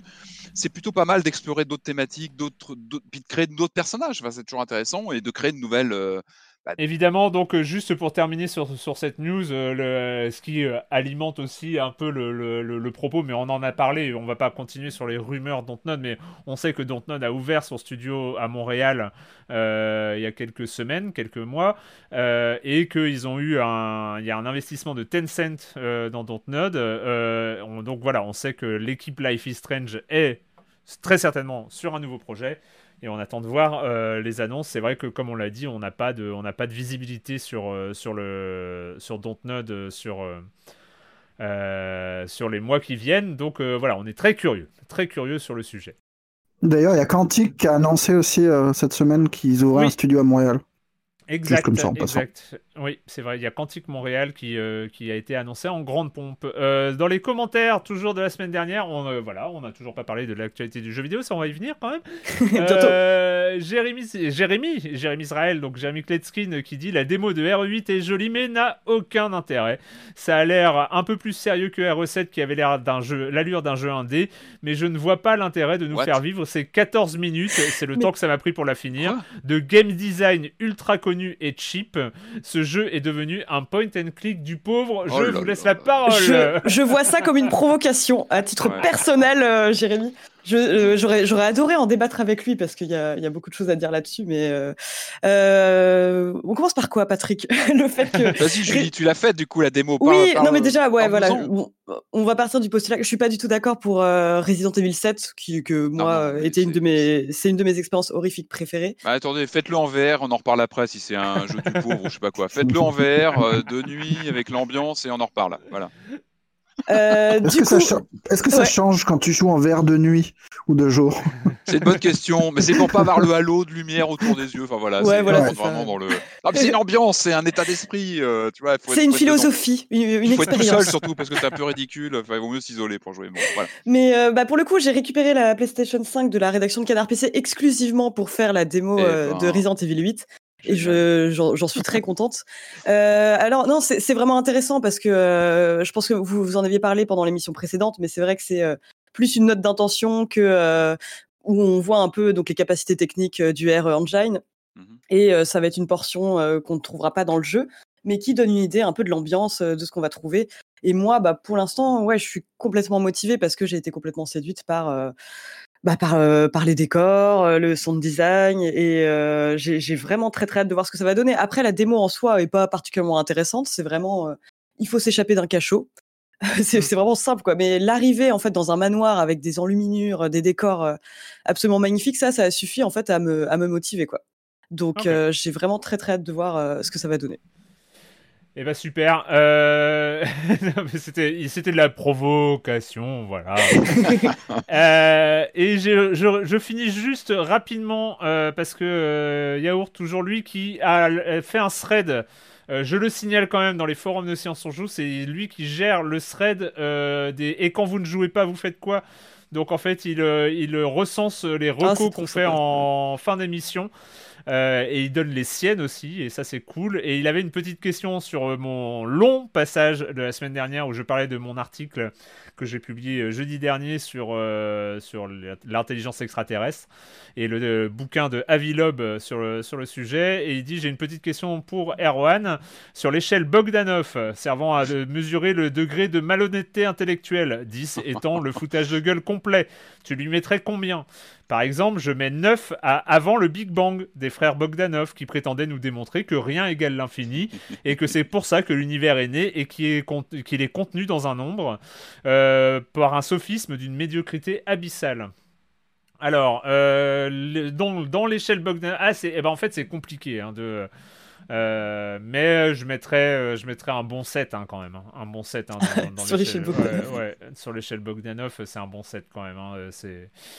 Alors, juste un truc. Moi, ouais, si je, pouvais juste renvoyer, j'essaie de retrouver dans les forums, il y a un forumeur, j'essaie de le retrouver, qui avait mis un lien dans les commentaires de notre émission sur Hitman 3, euh, où il citait justement quand je parlais de imaginer en IRL, en vidéo. Et en fait, alors je l'ai retrouvé, c'est Kosuavin, donc euh, un forumeur qui a posté une vidéo qui est extraordinaire, où en fait c'était, je crois, une campagne marketing de, de l'époque, où, euh, comment dire, donc une partie de, de, de- de Hitman était filmée en live avec un acteur à distance et le- les joueurs le, le pilotaient Oui, c'était super chouette ça. le clash, euh, on en parlait justement de Hitman, qui est assez fascinant avec ce côté un peu surréaliste du personnage. Ça donnerait quoi en, en- en- en IRL, en vidéo live? Eh ben, on, on peut le voir sur ce, sur ce lien posté par le forumeur. euh, voilà, je vous pouvez le retrouver. Et l'acteur, le- ouais, bah oui, l'acteur est fabuleux. Et du coup, voilà, à, à voir. Ça vaut le détour. Sauf que l'acteur ne peut pas se déguiser en un clic. euh, avec, C'est euh, ça. On aurait aimé le voir en costume de poulet quand même dans cette ça. vidéo. quoi. Oui, c'est vrai. ouais, c'est- Ça manque un peu de ça. Ah bah on a, on a fini. Ah bah oui, bah donc euh, c'est le moment hein, d'aborder euh, d'une manière tardive, mais en même temps le programme après est pas forcément très très chargé. L'actualité du jeu vidéo et on va commencer par une exclue PlayStation 5. Oui, donc avec 4 joueurs, ça pose un problème parce que ça se joue à 8. Euh, et, euh, et donc c'est un jeu qui a été euh, annoncé pour la première fois en juin 2020, donc à, un événement PlayStation 5 et euh, qui débarque euh, sur euh, le PlayStation Plus gratuitement euh, en ce moment pour les possesseurs de PlayStation 5 évidemment. Ça s'appelle Destructions All Star.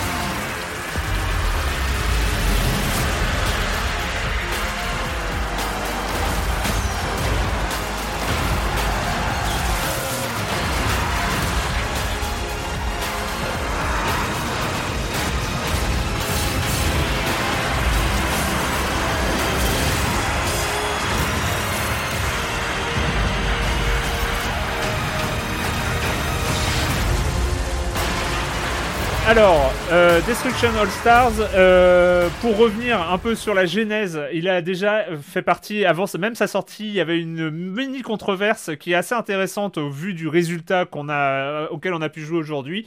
C'est que euh, en septembre 2020, euh, Sony a annoncé que Destruction All Stars serait vendu euh, au prix de 70 dollars, donc c'est-à-dire 10 dollars de plus, en tout cas au, à- au format, au, au tarif américain, 10 dollars de plus que les triple A classiques. Donc Quand avec l'idée que c'était quand même un triple A, hein, Destruction All Stars. Voir quoi d'autre ça, a fait, ça a fait une petite euh, controverse parce que du coup euh, c'était sur cette augmentation des prix hein, des, euh, des jeux next-gen. Et puis bah, finalement, en octobre, eh ben, ils ont annoncé que c'était reporté parce que normalement c'était un jeu de la line-up euh, de la de- du lancement de la, la- la PlayStation 5. C'était reporté à février 2021 et que ce serait gratos. Voilà. Donc euh, Ah, quand même, il y a- demandé- il y, a un Ah, delta entre les deux. euh, Il y a, Voilà, il y a- il y a des étapes qui ont été quand même. euh, C'est un jeu qui sort avec la PlayStation 5 à 70 balles et on passe à c'est un jeu qui sort en février gratos. On se doute que il y a Direct un, comme ça, ouais, ça va vite quelque quand même. chose. Ouais, il y a, il y a un truc. Alors, sans transition Des- quoi. Destruction All Stars, tu juste parce que moi j'ai des choses à dire, mais Marius, euh, juste pour voir ce que ça donnait, tu y as joué un tout petit peu. Euh, Qu'est-ce que. Ouais, t'es un salaud de me donner la parole tout de suite. non, on sait que quoi. t'as pas beaucoup de batterie, Marius. On, on veut pas te perdre, nous. Oui, alors j'y ai joué deux parties parce que parce que le genre ne me plaît pas, euh, que je l'ai lancé par solidarité avec Erwan pour pas qu'il soit tout seul, mais en fait au bout au bout d'une partie, je me suis dit fuck la solidarité, c'est vraiment nul. Mais mais voilà, je, je parle depuis ma position qui consiste à ne pas aimer les jeux euh, multi comme ça. Je suis vraiment pas client. Déjà. Et du coup, ça n'a qu'une valeur très très limitée, donc je, je tiens pas particulièrement à, à enterrer le jeu, mais en gros, c'est quoi? C'est bah, c'est ce que tu disais, Erwan, c'est un mélange de Overwatch et de Rocket League. euh, ce jeu de voiture avec euh, Rocket League, voilà. C'est des longs cours avec des personnages moches euh, vers des voitures. Euh, on doit écraser les pauvres R qui, qui n'ont pas réussi à attraper une voiture et foncer dans d'autres voitures. Voilà, le jeu c'est ça. une arène. Ça pourrait être rigolo, moi ça ne me plaît pas. Alors, Vas-y Erwan, je te laisse Voilà. la parole. Alors ça pourrait être rigolo, sauf que non, sauf que non. Alors en fait, ce qui est assez marrant, je reviens quand même sur le studio, hein, le studio qui est euh, qui est donc Lucid Games. Alors Lucid Games, bon, c'est un studio qui a fait des portages, hein, il a fait des portages de GTA euh, et de, de choses comme ça. Euh, et ben la, la dernière production de, de, Sweet- de ce studio Lucid Games, c'était un jeu qui est sorti en août 2018. hein, Souvenez-vous, ça s'appelait Switchblade. Vous, vous ne vous en souvenez pas, eh bien c'est normal parce qu'il n'y avait pas de joueurs et il n'y avait pas de critique d'ailleurs. hein. Personne ne l'a vu passer ce jeu. Euh, il est pourtant sorti euh, sur. euh, Et déjà, ils avaient cette sorte d'ambition de, de, de croiser les genres, euh, de- de- d'explorer un peu des mélanges surprenants. Et ils avaient voulu faire un MOBA de bagnole. Un MOBA de bagnole, donc une sorte de League of Legends avec des 4x4 équipés de mitraillettes. hein. Donc c'est. Comment vous dire? Euh, mais- Déjà, ça avait l'air nul. Mais en plus, c'était un MOBA où il n'y avait pas de joueurs. C'est-à-dire que Ouais, ouais. euh, les, les seules critiques, la seule critique que j'ai trouvée, mais vraiment, hein, c'est la seule, ça n'existe pas. Le, le- le jeu n'a même pas de note sur Metacritic, hein. donc euh, le, le jeu n'existe pas. Euh, mais euh, j'ai trouvé une critique, c'est euh, le mec qui dit ah ouais bah c'est quand même une idée de mélanger MOBA et bagnole, euh, sauf que dans un MOBA, eh ben il faudrait des joueurs. Euh, voilà, le problème c'est que Oui. voilà, tu lançais une Ouais. partie de Switchblade et tu te retrouvais contre des bots, c'était peut-être un petit peu relou. Euh, donc en fait, ils ont totalement euh, bah, pas du tout abandonné hein, cette idée de mélanger des bagnoles avec d'autres genres de jeux vidéo. Et comme l'a dit Marius, avec Destruction All Stars, on sent le- la, la volonté de mélanger une sorte de d'Overwatch. On va dire Overwatch, on est obligé d'y penser en termes de design, des designs de personnages. Le côté, eh ben, on a une galerie de personnages, une vingtaine qui ont chacun leur pouvoir, leur voiture propre et, euh, leur pouvoir magique de, bagnole. euh, parce qu'en fait, une fois que tu as tes bagnoles, tu as la bagnole spéciale de chaque euh, personnage. Tu as une bagnole avec, euh, avec une grosse armure, tu as une bagnole qui devient invisible, tu as une bagnole qui explose, tu as la bagnole que tout le monde veut avoir. C'est le personnage qui a la gueule de tigre. C'est euh, une bagnole avec une sorte de moissonneuse-batteuse devant. Euh, évidemment qui explose euh, toutes les autres euh, quand euh, voilà donc c'est complètement euh, comment comment on dit dans les, les jeux multi c'est OP Euh, donc euh, Il faut nerf euh, le personnage. voilà il faut il faut nerf les persos OP bordel enfin bon ils y sont pas encore Euh, donc Moi j'avais une petite voiture rose en forme de chat. voilà Elle faisait quoi excessivement j'ai- mignonne, j'imagine. Je, je sais pas trop. J'ai pas compris. Vous savez, me suis vite fait défoncer, moi, je connaissais pas du tout le jeu. Je l'ai pas eu dans mon radar, comme beaucoup de gens, a priori. Mhm. Quand j'ai vu qu'Erwan, tu le mettais au programme, je me suis dit, mince, ça y est, c'est un remake de Destruction Derby, tu vois, PlayStation, ambiance PlayStation. ils- tu vois, ils ont lancé un connecté, Ouais. j'en sais rien. Ouais. Et en fait, bon, bah, c'est pas ça. Mais il y a eu une seconde, j'ai cru, et du coup, euh, bon, bah, c'est c'est un peu, un peu décevant, a priori. Bon, pour parler du jeu rapidement, comment ça se passe? On choisit un personnage, on est en 4 contre en 8 contre 8, euh, c'est le mode de jeu principal. hein. Donc on est en, jeu par équipe en 8 contre 8. On débarque, on cho- choisit un personnage avec sa voiture spéciale, on saute dans une voiture et on cogne dans les autres. C'est à peu près tout, sachant que évidemment la voiture a des points de vie, que dès que notre voiture est trop proche du zéro, elle risque d'exploser et de nous mettre un KO. Donc il faut sauter de sa voiture et en prendre une autre parce qu'il y a des voitures qui pop à, à- à différents endroits. Euh, On est à pied dans ce cas-là, on est à pied, c'est ça on- on est à euh, pied. On est à il pied, faut une ramasser légère- des gemmes. C'est pas mal ça. c'est- c'est un- Il faut ramasser des peu, petits euh, gemmes pour, euh, pour accéder à, à des endroits plus hauts qui te permettent d'accéder à d'autres voitures. il y a, euh, il- il- les phases à pied sont, sont tellement pénible, nulles que Ah, non. c'en est gênant.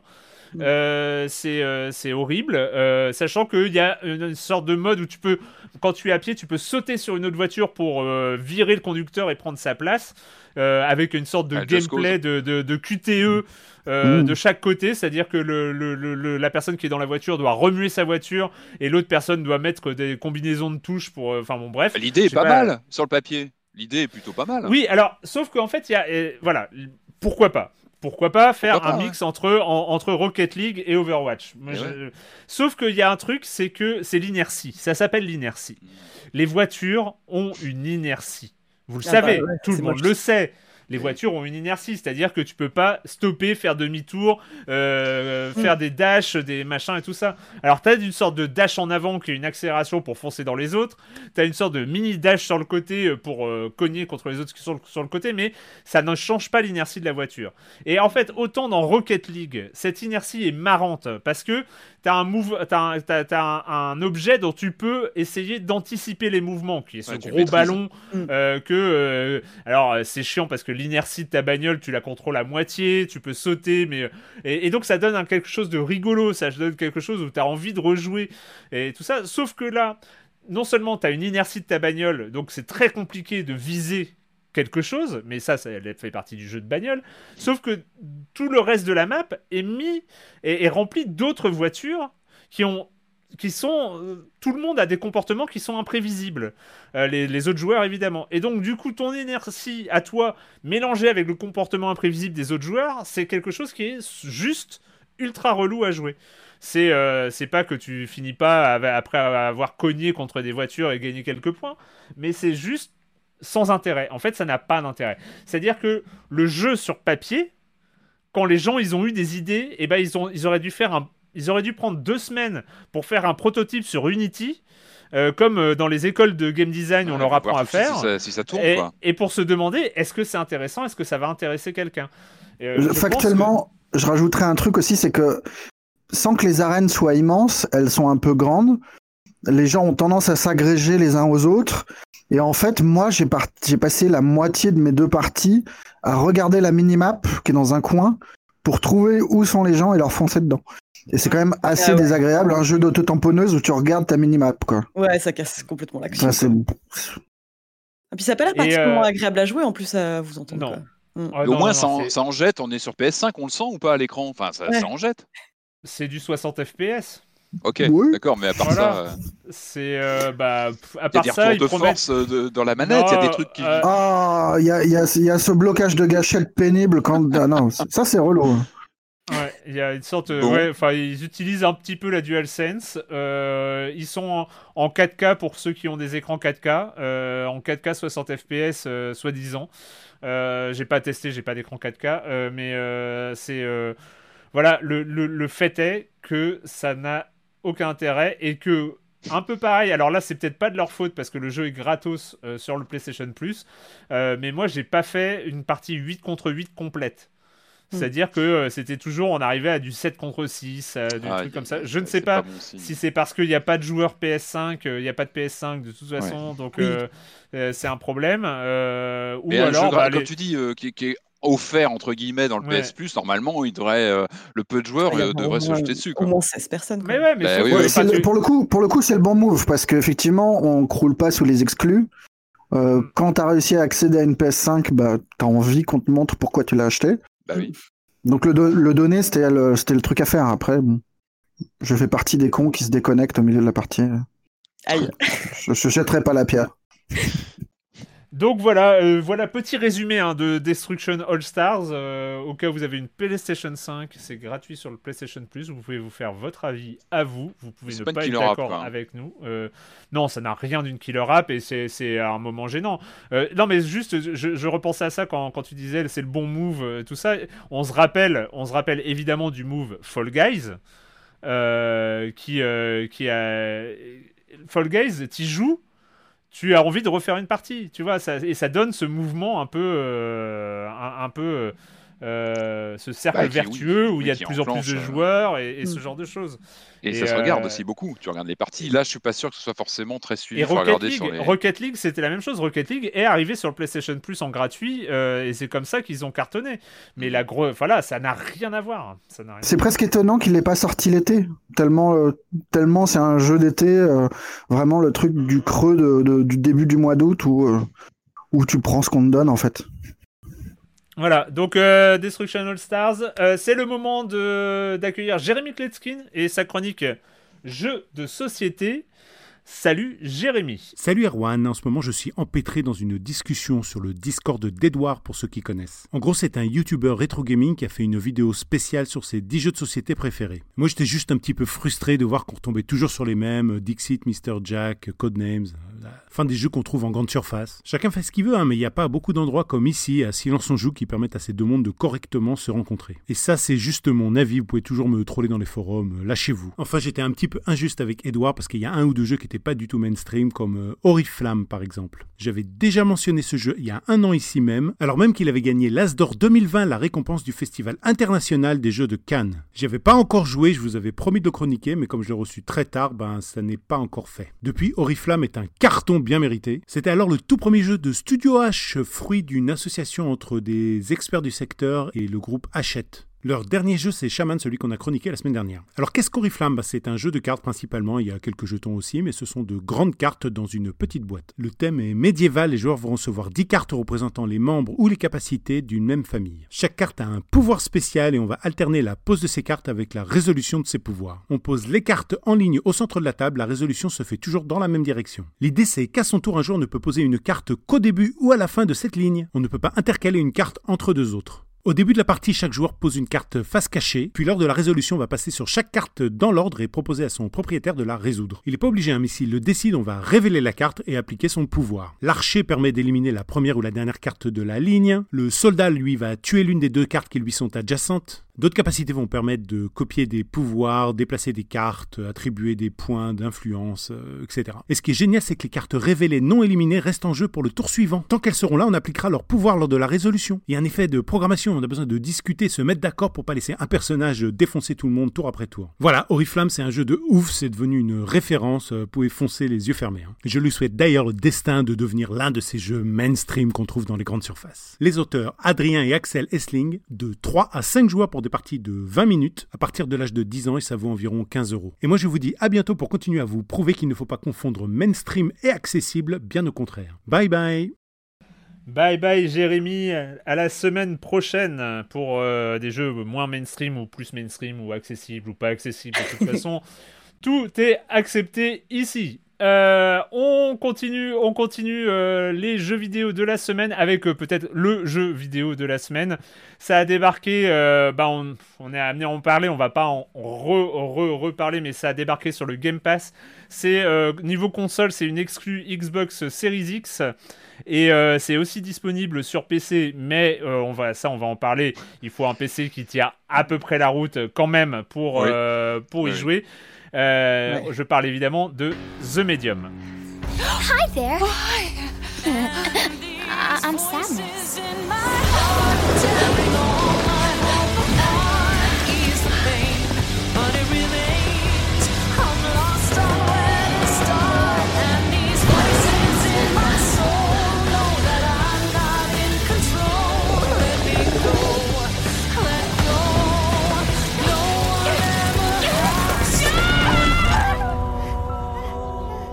The Medium, un jeu donc euh, spécial Game Pass, spécial Series X et Windows pour le coup, développé par Bluebird Team.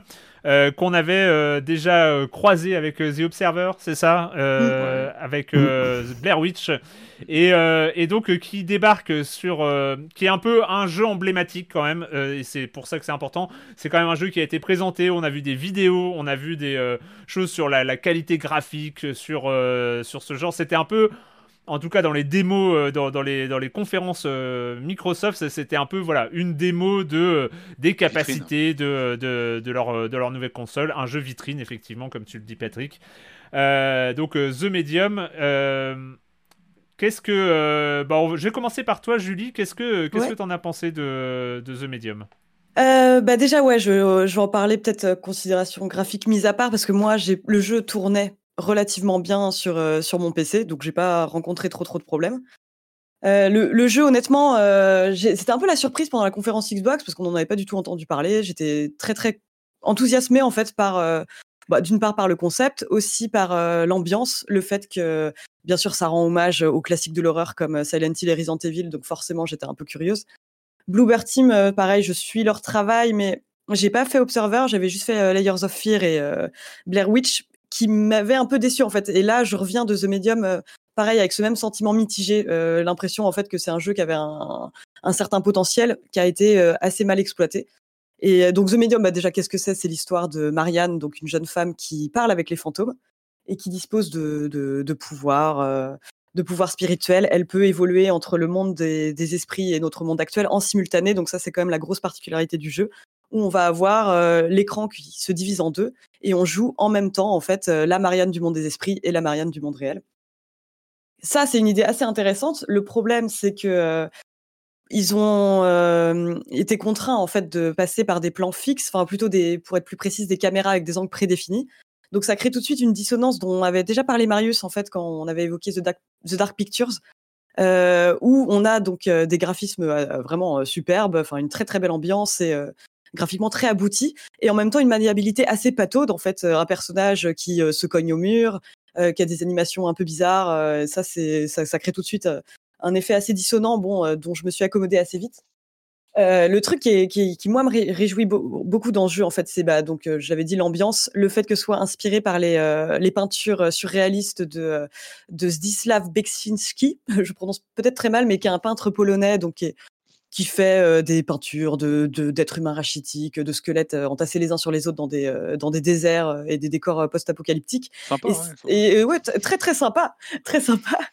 En termes d'ambiance, ça marche très bien. Il y a, il y a des Bonne paysages assez incroyables. Enfin, quand tu arrives dans le monde des morts pour la première fois, c'est c'est assez c'est assez saisissant. Et ça, vraiment, ça m'a pas quitté pendant tout le jeu. J'ai été vraiment frappé par la beauté de certains décors.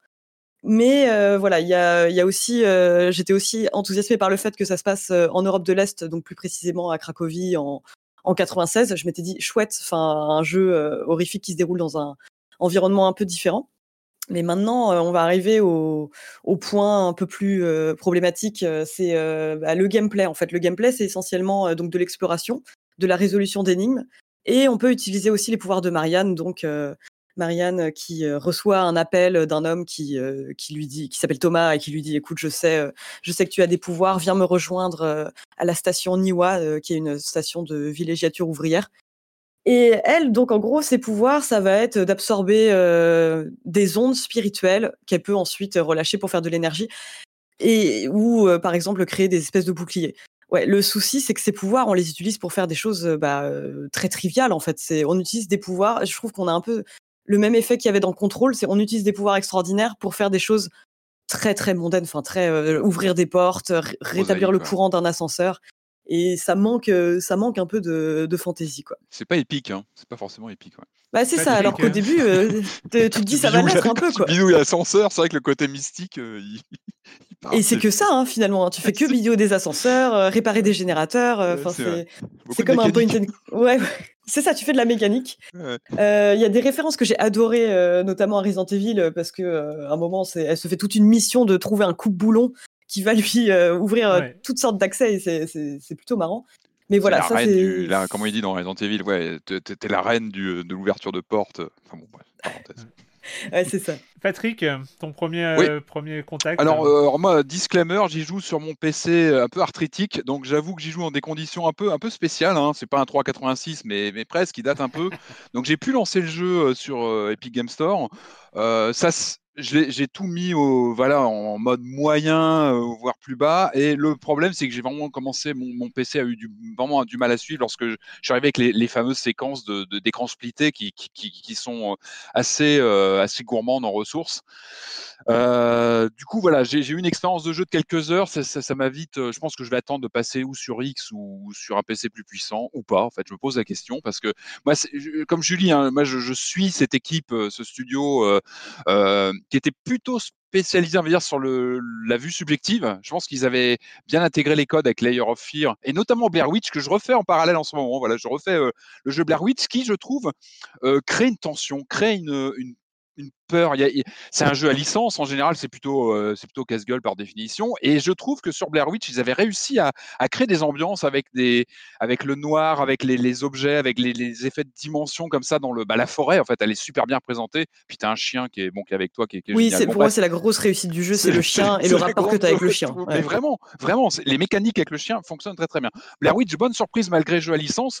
Et là, alors moi, je suis surpris parce que comme tu disais, Erwan, en intro, The Medium, c'était vraiment la vitrine. Euh, euh, d'un jeu vraiment pour Xbox euh, Series X. Il n'y a pas beaucoup hein, de titres pour l'instant euh, exclus mmh. Next Gen Xbox parce que la logique chez eux, elle est plutôt de dire on, on a des expériences cross génération, on a un jeu, on, on l'a version optimisée sur X ou sinon sur One si on n'a pas encore la next gen. Là, on est sur un jeu bah, clivant parce que il faut avoir une X pour y jouer sur console ou sur PC du coup. moi, je suis surpris, c'est du côté vintage en fait du jeu, c'est du bah, c'est du jeu d'aventure, comme tu disais un peu Julie, à l'ancienne, euh, ça craque, ça grince, il y a un côté euh, old school avec les caméras semi-fixes qui nous suivent. Alors moi je suis moi je suis pas contre ça. Moi j'aime bien ce, ce, parti pris parfois d'une mise en scène avec un angle de caméra choisi par le par le bah, par les réalisateurs qui te qui, crée une sensation. On avait eu ça, bah, rappelez-vous, Alone the Dark, euh, la fameuse séquence d'intro avec un regard du haut de la maison qui nous voyait arriver. C'est mythique et ça donne une, tension. Et, ça, je trouve qu'on le retrouve. Moi, je suis pas contre ça. Des angles de caméra parfois imposés qui, où le réalisateur du jeu reprend la main et peut passer des, comment dire, des sous-entendus. Est-ce qu'il y a une présence qui nous regarde? Est-ce qu'il y a quelque chose qui se prépare? Je suis pas contre ça, même si, encore une fois, c'est plutôt plutôt rugueux, plutôt ancien. Euh, moi, je suis, ouais, je suis surpris du côté vintage du jeu, en fait, qui, est vraiment sur des mécaniques old school. on n'a rien de surprenant, quoi. Tout, toute la mise en. Je trouve que l'intro est, plutôt bien fichu. Moi, j'ai bien aimé le côté presque photoréaliste de l'appartement au début quand on est voilà qu'on explore les, vraiment les premières minutes euh, dès qu'on arrive sur le, effectivement sur les, les phases euh, donc en écran splitté avec ce, cette espèce de monde parallèle à la Silent Hill, enfin clairement entre le ah musicien, le musicien qui est là et on est vraiment. Bah oui, Akira Yamaoka bien sûr. Ouais on est, on est vraiment sans surprise. On a déjà vu ça cent mille fois, très franchement. Euh, et, c'est assez surprenant. moi, c'est ce qui me surprend. Je m'attendais à un jeu beaucoup plus, à une fulgurance euh, euh, technique, technologique, parce que je vous parle de mon expérience PC pas terrible. Du coup, je suis allé voir des vidéos, je suis allé voir un peu ce que donnait le jeu sur Next Gen, et on est sur du, déjà vu, sur quelque chose assez plat en termes de réalisation. C'est pas désagréable à jouer. Moi, moi, les quelques heures que j'ai passées dessus, je pense que je le reprendrai quand je passerai sur X, je le reprendrai sûrement pour, pour le terminer, mais j'ai pas eu de, de, fulgurance euh, monumentale. Le grand, le grand, la grande proposition, c'est cet effet de d'écran euh, qui se divise. Alors l'idée est bonne, moi, je trouve que c'est ça la clé. Hein. C'est ça, ça la clé du jeu. C'est pas nouveau. Moi, j'ai connu des, des, jeux sur Amstrad CPC où on avait des jeux d'aventure euh, divisés, où on pouvait même jouer à deux avec euh, un écran divisé, puis deux entrées de jeu euh, différentes. on avait un jeu notamment Saga, comme ça, en écran divisé. Mike et Moko, par exemple, sur Amstrad. c'est pour vous dire que ça date pas d'hier. On a vu Way Out chez Electronic Arts, c'est quelque temps aussi qui jouait sur ce côté à deux. Par contre, là, on est tout seul. On est tout seul et on mmh. dirige ces deux personnages en même temps. L'idée est bonne. Moi, après, très franchement, manette en main, bon déjà mon PC, étrangement, je pense qu'il y a un problème peut-être même aussi de, bah d'optimisation du code. Ça, se passait plutôt bien. J'ai eu l'impression euh, lors des phases euh, en horizontal, je crois qu'on on, alterne un peu les, découpages. Euh, moi, j'ai eu un peu un syndrome Wii U. Je sais pas ce que vous en pensez, où j'avais du mal, j'avais tendance toujours à me concentrer sur un des deux euh, visuels, et il y a un côté un peu désagréable. Et je pense que c'est presque c'est au niveau du cerveau, en fait, d'avoir deux images qui se découpent. Je comprends l'idée. Euh, on avait eu, on avait compris lors des trailers, des teasers chez Microsoft de la proposition qui allait être faite je trouve que manette en main, c'est plutôt perturbant, c'est pas très agréable. On a souvent Mais parce qu'ils savent pas, ils savent pas quoi en faire en fait. Et en fait, surtout, et surtout, on a des deux personnages qui bloquent parce que le personnage en face euh, bloque sur un mur que l'autre n'a pas ou un obstacle.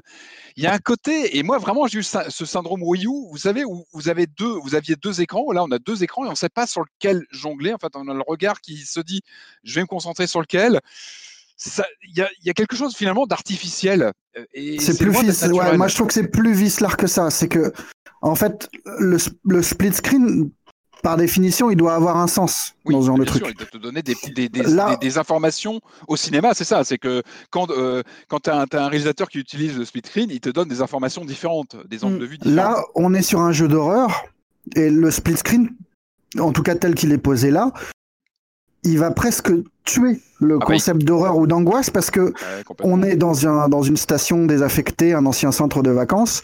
Je trouve que le, le contraste bleu, euh, de, de- bleu-noir de, de l'univers réel et ocre du truc marche relativement bien, mais en fait, ce genre de jeu, il joue sur ce qu'on ne voit pas. Et là, précisément, tu vois tout. Tout ce, qui est, tout ce qui est censé être un peu flippant est désamorcé par l'écran du bas. Et Ouais. voilà. Et qu'est-ce qu'ils en font de ce split screen? Absolument rien, parce que c'est une, Ça, c'est une redondance. Il Et- il l'utilise un petit peu pour du gameplay, mais de façon minable, parce que en gros, c'est euh, euh, ah t'es bloqué par une porte, mais attention, je peux passer en, en version spectrale et puis Ouais. euh, faire quelques pas pour appuyer sur un bouton qui va me permettre d'ouvrir la porte. et en fait, ce n'est pas un outil de mise en scène. C'est un outil qui vient désamorcer le jeu Sauf à la... Ouais. et Et, et- pas de Et les Palma rares veut, effets de hein. Enfin, euh, tout le monde n'est pas de Palma, tout le monde ne peut pas s'amuser comme ça. Oui, avec mais les- là, là, pardon, tu, justement- tu fais de, tu fais de ça ton- le cœur de ton jeu et tu n'en, as- tu, tu n'as- ils ont quasiment aucun effet de mise en scène. Ah, c'est de la redondance. Quand tu as de la mise en scène, c'est vaguement que du chant contre chant où on te montre un dialogue euh, dans le vide et un autre avec un personnage euh, pseudo flippant. Et du coup, ça ne marche pas. Ça ne marche pas esthétiquement, ça ne marche pas intellectuellement parce que ça ne suscite rien de, de, de nouveau parce que ça désamorce la, la magie de, de- du fantastique. Bah, de la mise en scène. Ça- euh, Et il n'y a pas, il y a pas de jeu sur la. Par exemple, un truc très con. Moi, j'ai, enfin, j'ai pas réfléchi au jeu plus que ça. Mais pourquoi, à aucun moment, ce qui est dans l'écran du haut ne tombe dans l'écran du bas? Pourquoi il n'y a pas une perméabilité entre les deux? Pourquoi ouais, il faut, ils, cherchent pas à jouer sur le fait que toi, tu regardes sur deux écrans? Ouais, ouais, ils auraient pu ouais, mettre en scène le, oui, le côté un peu. euh, Non, non, oui, on enfin, moi, ce que j'en ai vu, oui, il n'y a pas de. de, de, de- C'est assez plat finalement. Il y a une espèce Bah, d'effet esbrouf un peu à l'écran, mais, même, mais moi qui m'aime presque même mal, mal à l'aise, je trouve, euh, visuellement. Julie? Non, mais euh, pour rebondir sur ce que disait Marius, c'est vrai, on a l'impression en fait de voir juste les deux mêmes animations sur deux écrans, mais juste dans des teintes différentes, et ça, ça casse un peu le truc. Après, euh, moi, ce qui m'a étonné, c'est que je pensais vraiment qu'ils allaient s'en servir. Bon, alors, s'ils s'en servaient pas en mise en scène, qu'ils s'en serviraient plus euh, au niveau du gameplay. Et au final, bah, c'est très superficiel à ce niveau. Il y a très peu de moments, en fait, donc parce que Marianne peut faire des expériences hors corps, où en fait, donc, prend le contrôle euh, de celle qui voilà qui évolue dans le monde des morts et qui elle peut passer à travers les portes. Mais encore une fois voilà on utilise un pouvoir euh, pour passer à travers une porte. Et il y a des Ouais. moments comme ça où en fait il y a un petit moment du jeu vers la fin où on alterne entre les deux. Mais ça dure euh, 10 secondes. Et je pense qu'il y avait quelque chose à faire là-dessus. Et je peux pas m'empêcher de voir des, des opportunités manquées à, à me dire mais en fait pourquoi avoir mis euh, un tel parti pris pour juste faire Ce ça ouais. Moi, ce qui, ce qui me déçoit vachement, c'est que les, les Bluebird Team, là, dans Observer, mais ils faisaient des trucs de dingue en termes de mise en scène, de- de- d'inventivité graphique et de, de, de perméabilité entre le réel et l'imaginaire. Et là, je trouve ça, mais terriblement plat, quoi. Il n'y a pas Ah par d'ambiguïté, contre, quoi. euh, je suis pas tout à fait d'accord sur euh, les, les décors. Moi, je les ai vraiment trouvés génial, géniaux. Quoi. J'avais l'impression vraiment d'évoluer dans des tableaux euh, par moment. Et euh, là, la mise en scène, pas- elle est c'est plus pas très faite par les caméras. quoi. Enfin, Non, c'est du C'est franchement pas neuf. Et et il y a un autre effet très con, c'est que autant autant l'écran du haut, tu as un jeu de lumière qui est très qui est très bien géré, tu vois, t'es dans le noir et le bleu, ton personnage a une, une, une lampe torche rapidement euh, qui est accrochée à son truc, donc du coup tu, tu, tu apportes de la lumière sur des zones, t'as as des jeux d'ombre et, et tout ça. L'autre, c'est de l'ocre et il y a aucun jeu de contraste, rien, c'est Ouais, très plat en fait. écrasé, c'est très écrasé, ouais, très plat. euh, paradoxalement, ouais, le côté qui aurait dû être plus fulgurant, plus impressionnant, finalement, il est assez monocorde. Moi, ce qui, moi, je l'avais un peu, peut-être que j'avais mal compris le message. Je le voyais plus que- comme une promesse de survival horror, de jeu avec une tension. Et en fait, il n'y a pas ça du tout. On est vraiment sur du jeu d'aventure. Moi, ça m'a rappelé Still Life, par exemple, il y a quand même quelques années. Euh, on est sur du, jeu d'aventure un peu old school, un peu rugueux, qui, bah, je pense que ça peut surprendre hein, quand on n'a pas cette, euh, cette fibre pour du jeu d'aventure avec de l'énigme un peu old school. Moi, ce que j'en ai vu, il y a rien de, il y a, vraiment rien qui ressort. euh. Les, énigmes sont quand même très très light. Hein. Moi, je suis pas. Ah, moi, c'est j'avais un du gros sentiment de t'as les gros fin, trucs ouais. qui, qui clignotent, quoi. Ouais, c'est ça. Ouais. C'est même pénible à la fin euh, où tu as toute une phase dans une station de pompage où tu passes ton temps à faire des allers-retours. En fait, c'est ça, c'était un peu pénible. Ouais. Il y a quand même quelques petites phases euh, intéressantes d'infiltration, moi que j'ai bien aimé. Elles sont pas dingues, hein, Eh mais ben, euh, Alors moi, je, je voudrais juste revenir là-dessus. C'est en fait, alors moi, je le, je trouve le jeu. Je suis à peu près, enfin, je suis complètement d'accord avec euh, tout ce que vous avez dit. Non, je te, je te coupe la parole juste parce qu'en fait, j'allais justement arriver sur ce point-là où euh, on est face à une sorte Ouais, il a- de mode survival caméra fixe euh, euh, qui est ultra old school. Et en fait, c'est- à certains moments, il essaye de s'affranchir et il nous met des phases d'action ou des phases d'infiltration. Les phases d'action, c'est des courses, hein, on doit s'enfuir, c'est insupportable. c'est- c'est pas. Glorieux. et, euh, et des, enfin, je trouve que les, les phases, quand, quand il sort, déjà quand il est dans son registre, il est très old school et, euh, et, et un peu gênant, mais dès qu'il sort de son registre, moi j'ai trouvé les phases d'infiltration et d'action. C'est pourquoi? Ouais, enfin, c'est- convenu, quoi. alors moi étonnamment, étonnamment, c'est les seules scènes qui m'ont amené à un sentiment de stress, les, les moments d'infiltration. Ouais, C'est pareil, le seul truc. l'infiltration, je trouve que c'est c'est pas mal parce que le le- le- l'espèce d'antagoniste euh, est flippant. Enfin, moi, il m'a fait flipper. Ah je suis ouais, ouais, la flippette sur ces jeux-là. Et le fait que ça soit de l'infiltration ultra light permet, enfin moi, me, me- Oui, ne rend pas le truc complètement insupportable et, euh, et, et me, me, me pétrifie pas quoi. Par contre, les scènes d'action sont horribles. Enfin, vraiment le côté euh, je cours en sens inversé, cours, en, en, ouais. de- en devant tourner au bon moment euh, sur un truc que je ne vois pas. Avec des temps de chargement. Alors même sur Avec des temps de, ouais, c'est vrai. Ah ouais? C'est-à-dire, euh, Ah ouais c'est-à-dire que tu, tu meurs et tu recommences. petite. Moi, minute, ouais. Moi, Ah la oui. course contre le Stremont, euh, elle a été, j'en pouvais plus parce que euh, j'arrêtais pas de me faire bouffer. Et une fois sur deux, je, je ne mens pas, une fois sur Même deux, sur je reprenais la sauvegarde et je courais dans le mauvais sens. Oh Ah, là mince. là. Ah, c'est vraiment Ah donc la- l'ancienne, parce- ouais, c'est des- Parce qu'en fait, la scène, la scène, elle commence, tu dois tout courir vers la caméra, donc tu dois Oui. euh, courir vers le bas. Mm. Euh, Ouais, euh, pas sauf que c'est toujours, pas ton euh, réflexe. C'est pas ton réflexe. Quand tu t'enfuis dans le jeu vidéo euh, et Bah, que tu ca- pas en caméra fixe, tu vas vers l'avant. Et donc, une fois sur deux, je reprenais le jeu, je reprenais ma sauvegarde, je fonçais sur le monstre et hop, je remourais et je, je devais réattendre le chargement. C'était, mais j'ai envie d'être vulgaire, donc euh, c'était juste euh, insupportable. Après, moi, il y a des trucs qui m'ont complètement halluciné. Enfin, j'ai halluciné. Euh, on est en 2021, c'est un jeu vitrine et la perso- le personnage court contre les murs.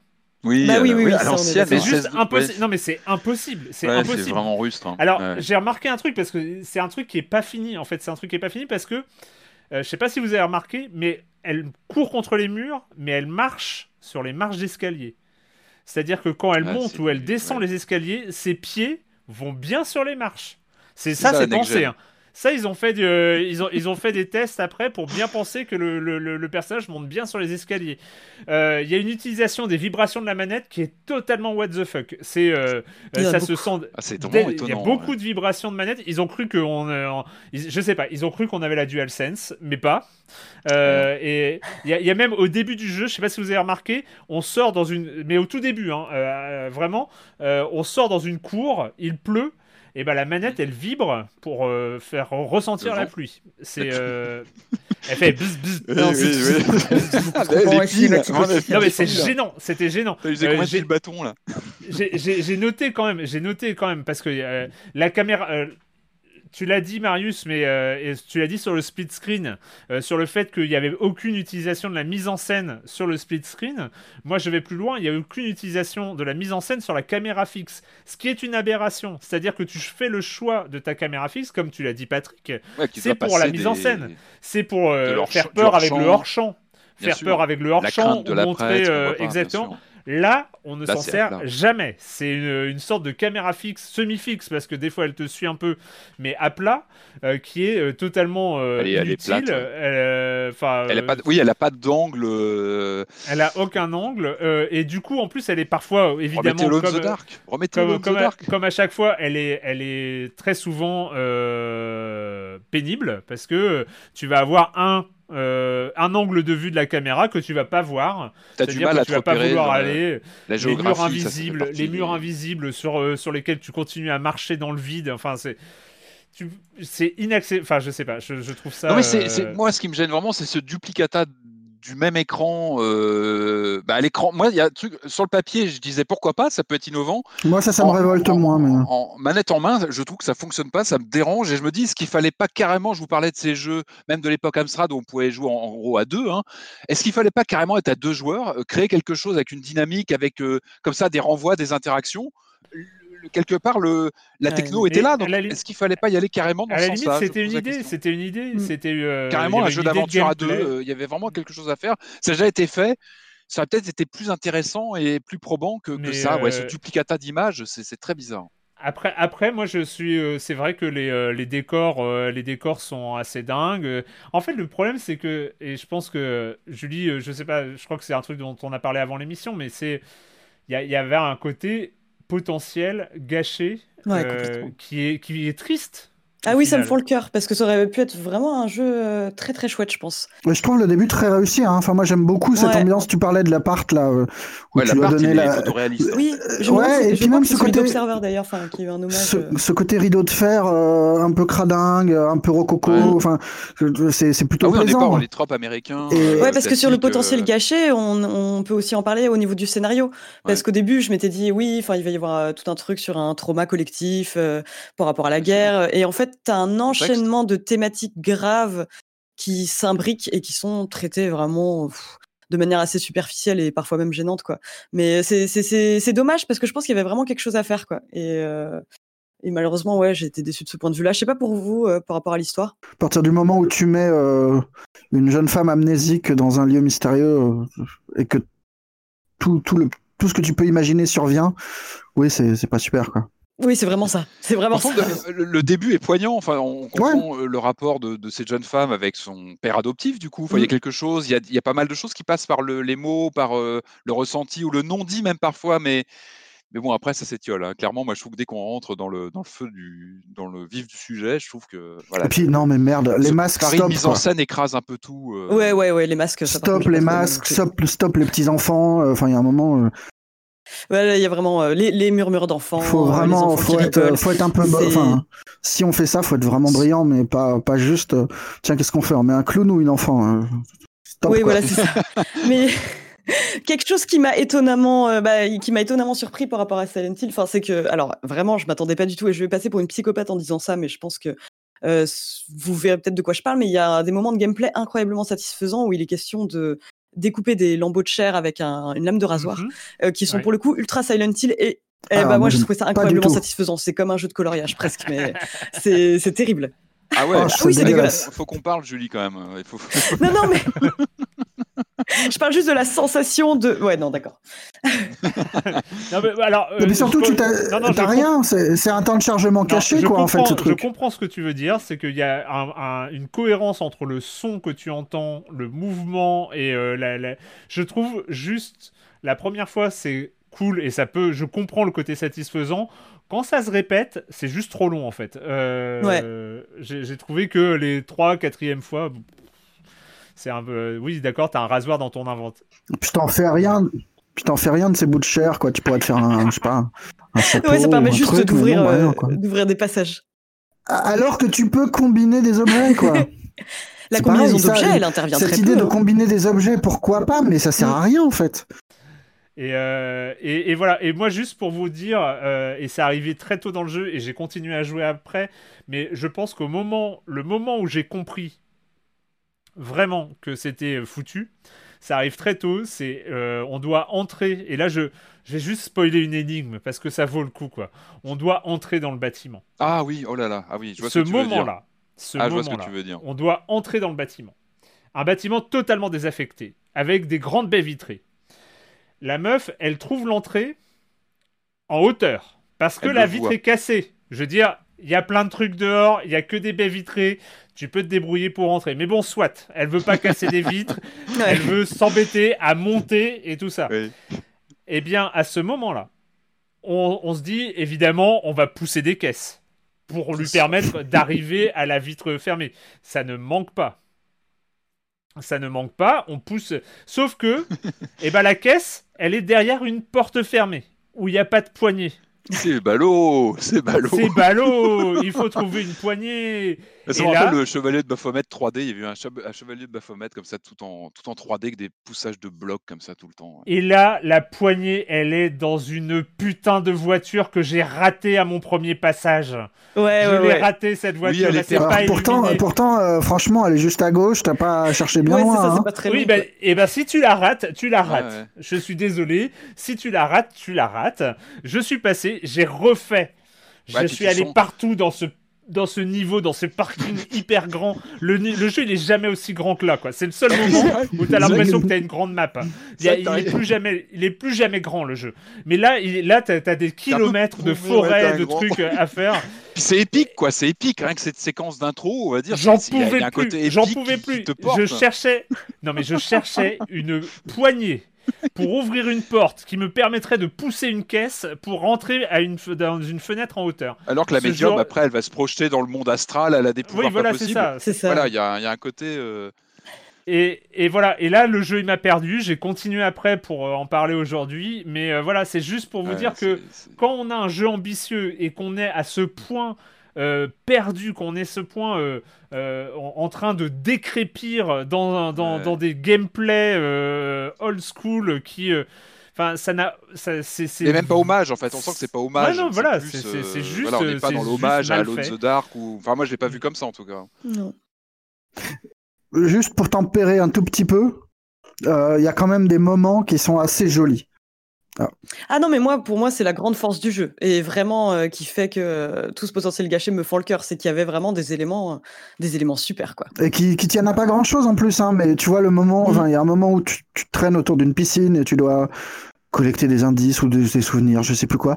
Et c'est très con, mais je trouve qu'il y a des endroits qui sont excessivement beaux et, euh, et où l'ambiance passe très bien. Et en général, c'est quand il Oui. n'y a pas le surnaturel et quand il n'y a pas le split screen. Hein, puis aussi, il y a des moments où la, enfin, la narration, toi, tu as envie, t'as envie d'apprendre parce que tu, tu sais qu'il y a une légende urbaine autour de la station où tu te trouves, comme quoi il y a eu un massacre. Et tu apprends vraiment petit à petit. Il y a, y a quand même une grosse part de mystère pendant quasiment tout le jeu qui se casse complètement la gueule sur la fin, en fait, où il y a euh, des- un dialogue d'exposition un peu, un peu long, quoi, où on nous explique des choses qu'on avait déjà plus ou moins comprises. Mais c'est dommage parce qu'au début, je trouvais vraiment la narration environnementale avec ces objets qu'on trouve, donc où on peut euh, écouter donc l'écho de ces objets et comprendre le souvenir de ces objets. euh, et ça, je trouvais ça très très intéressant et c'est dommage sur la fin, la, la narration.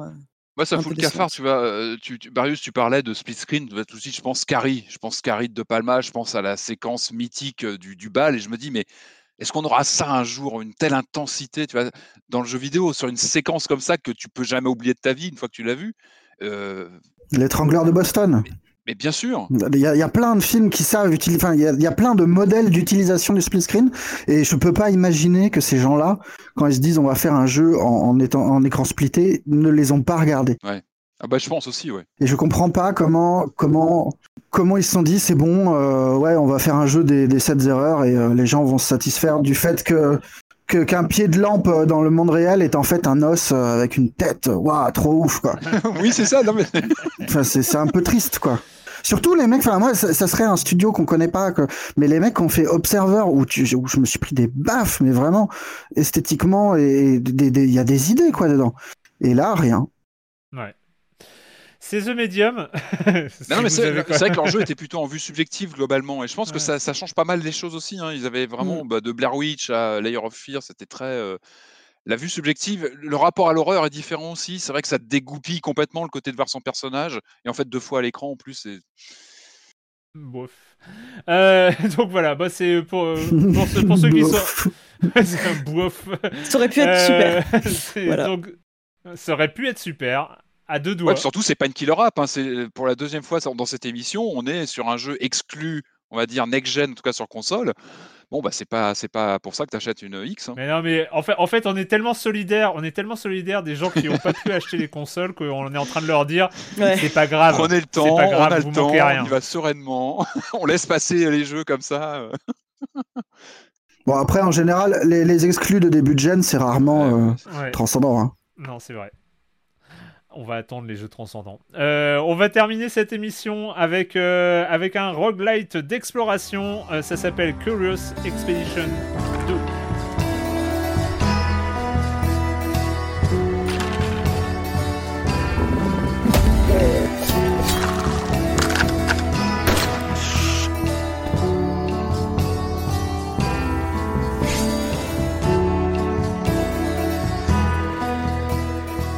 2. Curious Expedition 2 qui est donc euh, qui vient tout juste de sortir. Vous y avez peut-être déjà joué depuis longtemps parce que c'est un de ces jeux qui était en early access, mais c'est aussi c'est aussi un de ces jeux qui sait sortir de l'early access, qui est un move pas évident, parce qu'on sait que c'est. euh, voilà, il y a beaucoup de jeux qui s'enterrent dans, dans cet early access euh, à, à- à l'infini. Et là, lui, il est sorti de- d'early access euh, fin janvier. Donc, euh, j'avoue que je n'ai pas joué au 1, ça me dit rien d'ailleurs. Mais. mais c'est vrai que ce Curious Expedition 2 a déjà fait parler de lui, en bien plutôt. Euh, Julie, et toi tu y as joué, qu'est-ce que tu en as pensé? Ouais, j'y ai passé, euh, passé quelques heures et euh, je suis assez surprise parce que de prime abord, c'était pas le genre de jeu euh, qui, me plaisait spécialement. Donc c'est, tu l'as dit, un roguelite d'expédition. Donc ça se passe en 1886 pendant l'exposition universelle à Paris et en fait, on va contrôler bah, plusieurs membres d'une expédition et qui vont devoir, par exemple, récupérer des objets, des reliques volées, s'entretenir avec avec des tribus indigènes. C'est plein de choses comme ça et ça se présente en fait que quand tu lances euh, l'expédition, euh, tu as une espèce de carte sur laquelle tu peux zoomer, dézoomer et toute une partie de la carte donc c'est des territoires inexplorés et masqués. Donc tu as vraiment ce côté euh, bah, sens sens de l'aventure en fait, tu sais pas du tout où tu vas mettre les pieds. Tu as juste une idée vague de l'environnement dans lequel tu es. Par exemple, ça peut être une jungle ou un désert, il faut c'est nécessaire de préparer son expédition en fonction de l'environnement où tu te trouves hein. Typiquement, si tu vas dans un désert, il faut amener beaucoup d'eau. Euh, je le dis, je le dis parce que je pensais avoir amené beaucoup d'eau, mais ce n'était pas assez. Et euh, en fait, un petit déplacement euh, case par case, donc qui fait que tu vas voir des portions de la carte, donc s'éclairer pour y voir un peu plus clair sur ce que tu vas y trouver. Et en fait, ces déplacements donc coûtent de la santé mentale. La santé mentale de tes personnages est très importante parce que si elle tombe trop bas, tu vas avoir tout un tas d'événements aléatoires, en fait, des événements de démence comme ils les appellent, où tu peux, tu peux très vite y, laisser ta peau et euh, donc recommencer à zéro. Et alors, ça marche plutôt bien, je trouve, dans le sens où tu as vraiment un sens du danger quand tu commences une expédition. Tu vois donc tes petits personnages bouger euh, sur la carte et euh, il y a un côté un peu excitant à te dire oui si je vais dans cette forêt qu'est-ce que je vais trouver? Est-ce que je vais trouver un hôtel? Est-ce que je vais trouver un village abandonné? Il y a, quand même des, rencontres et des événements aléatoires assez chouettes que tu peux avoir bah, typiquement te battre contre des des, euh, des immenses tigres euh, enfin il y a, il y a- plein de il y a vraiment un sens de l'aventure que j'ai trouvé très cool et euh, ce côté bah un peu stressant en fait un peu stressant parce que euh, si tu meurs bah tu, tu dois recommencer à zéro euh, ton expédition quoi. Mm. et euh, j'ai été très très agréablement surprise euh, euh, par ça en fait le, le côté euh, vraiment excitant en fait de, de l'aventure il y a vraiment un côté euh, aventurier euh, explorateur que, que j'ai beaucoup aimé ouais. Ouais, et, c'est, et je trouve que en fait, le gameplay euh, se marie assez bien avec. euh, avec, euh, avec le- En fait, y a, les, les deux sont très cohérents en fait. J'aime bien moi le, le design qui est dessiné en fait. C'est un Oui. design tout en dessin. On n'est pas sur, ni sur du pixel ni sur de la 3D. Avec des petits personnages qui, qui gigotent un petit peu. C'est adorable, Quand, tu, il- Oh, j'adore. C'est beaucoup trop mignon Je- je- de les voir se déplacer c'est- comme ça ouais. Voilà, euh, c'est- trop bien. Euh, J'aime bien aussi ce côté euh, là qui est intégré dans le gameplay vraiment d'exploration, c'est-à-dire que quand tu programmes entre guillemets un déplacement de tes personnages, il est intéressant pour parce que chaque déplacement coûte de la santé mentale. Il est intéressant de faire des longs parcours. C'est-à-dire que euh, vu que chaque déplacement coûte une base de santé mentale euh, à chaque fois, bah, si tu déplaces tes personnages de case en case, c'est pas possible. Ouais, c'est beaucoup C'est-à-dire que tu as, t'as- donc en fait tu vas être obligé de les envoyer tout de suite le plus loin que tu peux voir euh, à- avec euh, le, le- comment on appelle ça le, le nuage de guerre enfin le fog Ouais, of le war brouillard, le brouillard de guerre. le brouillard de guerre, ouais, pardon. Euh, donc tu es obligé de faire des choix de d'exploration, c'est-à-dire que tu peux pas avan- avancer petit à petit. Tu es obligé de les, en- les envoyer super loin dès que c'est possible, au risque de faire des mauvaises rencontres et des, choses comme ça, au risque de le regretter parce que tu arrives dans un cul-de-sac euh, et qu'il faut aller euh, faut aller dans l'autre sens. Et en fait, euh, mais du coup, tu retrouves un peu ce stress de l'exploration et de, la gestion de ressources. Et après, en fait, moi, ce que je trouve qui, est vraiment bien, c'est cette, variété de gameplay. Je trouve que les, les systèmes de combat à base de dés, alors j'a- moi, j'ai pas joué assez, donc je sais pas si c'est euh, solide sur la durée. euh, s'il y a un côté, euh, pas un côté répétitif ou un côté trop hasardeux, mais j'ai trouvé que, en fait, il y a une base de, où tu jettes des dés de combat en fonction de ton nombre de personnages, et en fonction de, des couleurs des dés, euh, bah, ça te permet, ça te débloque des actions d'attaque, de défense, de buff ou de debuff, enfin des trucs très classiques. Mais du coup, je trouve que le, le, système est suffisamment original. Je sais pas si tu, toi, tu y as joué plus, mais euh, je sais pas si ça tient dans la. Un, peu, un peu, plus. Euh, alors moi, je t'avoue, les, les, combats, euh, je m'en, enfin, je les, je les, appréhende énormément parce que j'ai trop de combats qui sont mal terminés. Mais en tout cas, le système du, des combats m'a pas lassé du tout. Quoi. Le système de dés, bah, qu'on utilise aussi, par exemple, quand il faut parlementer mm. avec un marchand ou qu'on essaye de, de piller. ne faites jamais ça, ne pillez jamais des hôtels. Mais bon, en gros, quand tu essayes de faire euh, des choses euh, pas très nettes, euh, tu dois donc lancer des dés et ton action donc peut être réussie ou être un échec. Quoi. Pareil pour les combats que tu peux fuir. Et non, non, moi je trouve que ça marche bien en fait. Et il y a, quand même toujours cette notion de choix qui est ultra importante en fait, où tu as un nombre de, ressources finalement assez limité. Donc en gros, à chaque début d'expédition, tu es financé par un mécène qui t'alloue un, nombre de fonds, mais que tu peux très vite terminer. Et j'aime bien, j'aime beaucoup l'idée d'avoir toujours un choix, de se dire est-ce que je vais dans cette zone où potentiellement il va y avoir énormément de combats, mais je peux y trouver beaucoup de choses, ou est-ce que je vais plutôt euh, retourner dans ce village où je peux me reposer? En fait, la disposition, donc c'est généré de manière procédurale, la disposition des points où tu peux te reposer euh, est assez bien faite parce que c'est très très éloigné, donc tu as toujours ce sens de danger qui te quitte pas. quoi. Puis ouais, bah, il y a aussi euh, la narration aussi est procédurale, donc tu as des événements qui peuvent te tomber dessus sans que tu puisses l'anticiper. Et ça fait que le jeu est un générateur d'histoires formidable en fait. Vraiment, mmh. moi j'ai des expéditions qui sont soldées en échec, mais qui étaient très très amusantes à vivre en fait. Ou au bout de, même pas deux jours d'expédition, la moitié de mes membres ont déjà contracté la malaria. Enfin, c'est t'as as beaucoup de trucs comme ça. En fait, des combats qui peuvent très mal se terminer. Tes personnages ont aussi une loyauté qui peut fluctuer, tu as la possibilité de les promouvoir, certains peuvent te lâcher en cours de route en fait parce qu'ils sont pas d'accord avec tes choix et ça je trouve ça vraiment très très chouette quoi. Enfin en tout cas, je trouve qu'il y a un potentiel très addictif à ce jeu et sachant qu'aucune partie ne se ressemble, je pense que je risque d'y passer quelques heures de plus, ouais. C'est ça. Alors moi, le, seul truc que j'ai du mal à juger, euh, moi je trouve le, concept vraiment très séduisant sur euh, un peu le, début de, le début de. Enfin, j'ai voilà, j'ai vraiment joué euh, un peu à la, un peu à la dernière minute.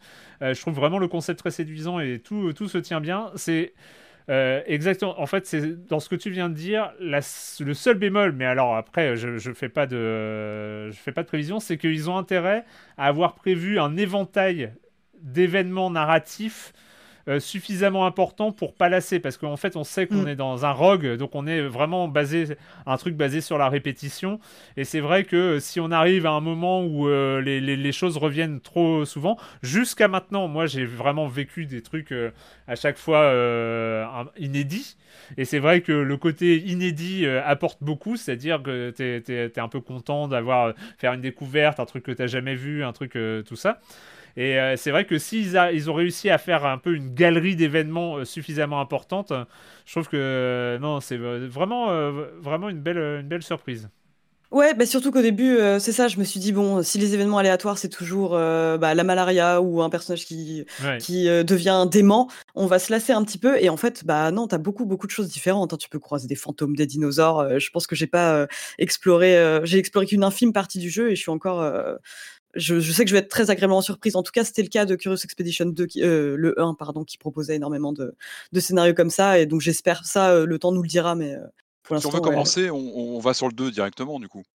Ah oui, je, franchement, moi, j'ai pas joué au 1 du tout. Je connaissais pas du tout le concept. Et, et ouais, tu peux y aller. Et en même temps, enfin voilà, je, je, je mets un, propre, euh, je, je, corrige un peu en propre euh, ce que je viens de dire, c'est que quand on voit les images, même les présentations du jeu, les trailers et les trucs comme ça, tu te rends compte euh, que de toute façon ça part tellement tellement loin, ça peut partir tellement loin dans le surnaturel, dans le, mmh. dans, dans, dans, plein de choses que je pense qu'ils ont une base de données narrative déjà dès le départ qui, qui promet en tout cas des, des belles découvertes. voilà. Euh, c'est un jeu qui est dispo, qui est dispo, je ne sais pas, il est dispo sur, euh, sur Steam. Sur PC en tout euh, cas, ouais, depuis le 28 janvier. notamment pour 20 euros. Voilà, donc une vingtaine d'euros. Curious Expedition 2. Euh, eh bien, c'est fini pour cette semaine pour euh, le jeu vidéo, euh, chers amis. Merci. En tout cas, on a fait. euh, C'était, on est bon. Mis à part sur la fin, on n'était pas hyper positif hein, sur sur sur les éléments, mais c'est pas grave. hein, on n'est pas obligé de s'emballer. on n'est pas obligé de s'emballer toutes les semaines. Mais c'est l'heure de la question rituelle à laquelle vous n'allez pas échapper. Et quand vous ne jouez pas, vous faites quoi, Julie Alors moi récemment, euh, j'ai euh, re, re, re- regardé un film que j'aime beaucoup, qui est Memories of Murder de Bong Ah. Joon-ho. Ouais. Euh, ça faisait longtemps en fait que j'avais euh, que j'avais envie de le voir, donc qui est sorti en 2003 et qui, bah, pour ceux qui le connaîtraient pas, euh, enfin donc euh, Bong Joon-ho, on a beaucoup parlé de lui à l'occasion de la sortie de Parasite, mais qui a fait tout Mhm. un tas de films euh, superbes euh, avant, et celui-là est sans doute mon préféré. Donc c'est euh, l'histoire en gros du premier tueur en, euh, le premier tueur en série euh, Mhm. coréen. Et euh, donc euh, comment euh, des enquêteurs en fait vont se euh, devenir complètement aux méthodes très différentes vont devenir complètement fous en fait à force d'essayer de le traquer parce que le gars ne laisse pas d'indices derrière lui et euh, ils vont tenter toutes sortes de stratagèmes pour essayer de le débusquer. hein. Et euh, c'est euh, un très très chouette film qui euh, justement a et ce qui est assez curieux, c'est que ce qui faisait l'attrait du film aussi, c'était que donc un- c'était un cas qui n'était pas résolu. C'était un peu l'espèce ce tueur en série, c'était l'espèce de Zodiac euh, coréen, donc euh, qui euh, défie encore les, les les enquêteurs, la police. Mais euh, le, le, le gars a avoué en 2019 un, un gars a avoué, et je, je me souviens avoir lu une interview de Bong Joon-ho euh, qui disait que ça lui avait fait euh, vraiment très très bizarre en fait, parce qu'il avait passé Ah ouais. euh, des, des mois et des mois à interviewer les familles des victimes, les enquêteurs justement, et que la personne à qui il aurait aimé poser le plus de questions, c'était le tueur en question, et que ça lui avait fait euh, vraiment très très étrange en fait de découvrir son Ah visage pour la première fois. Ouais.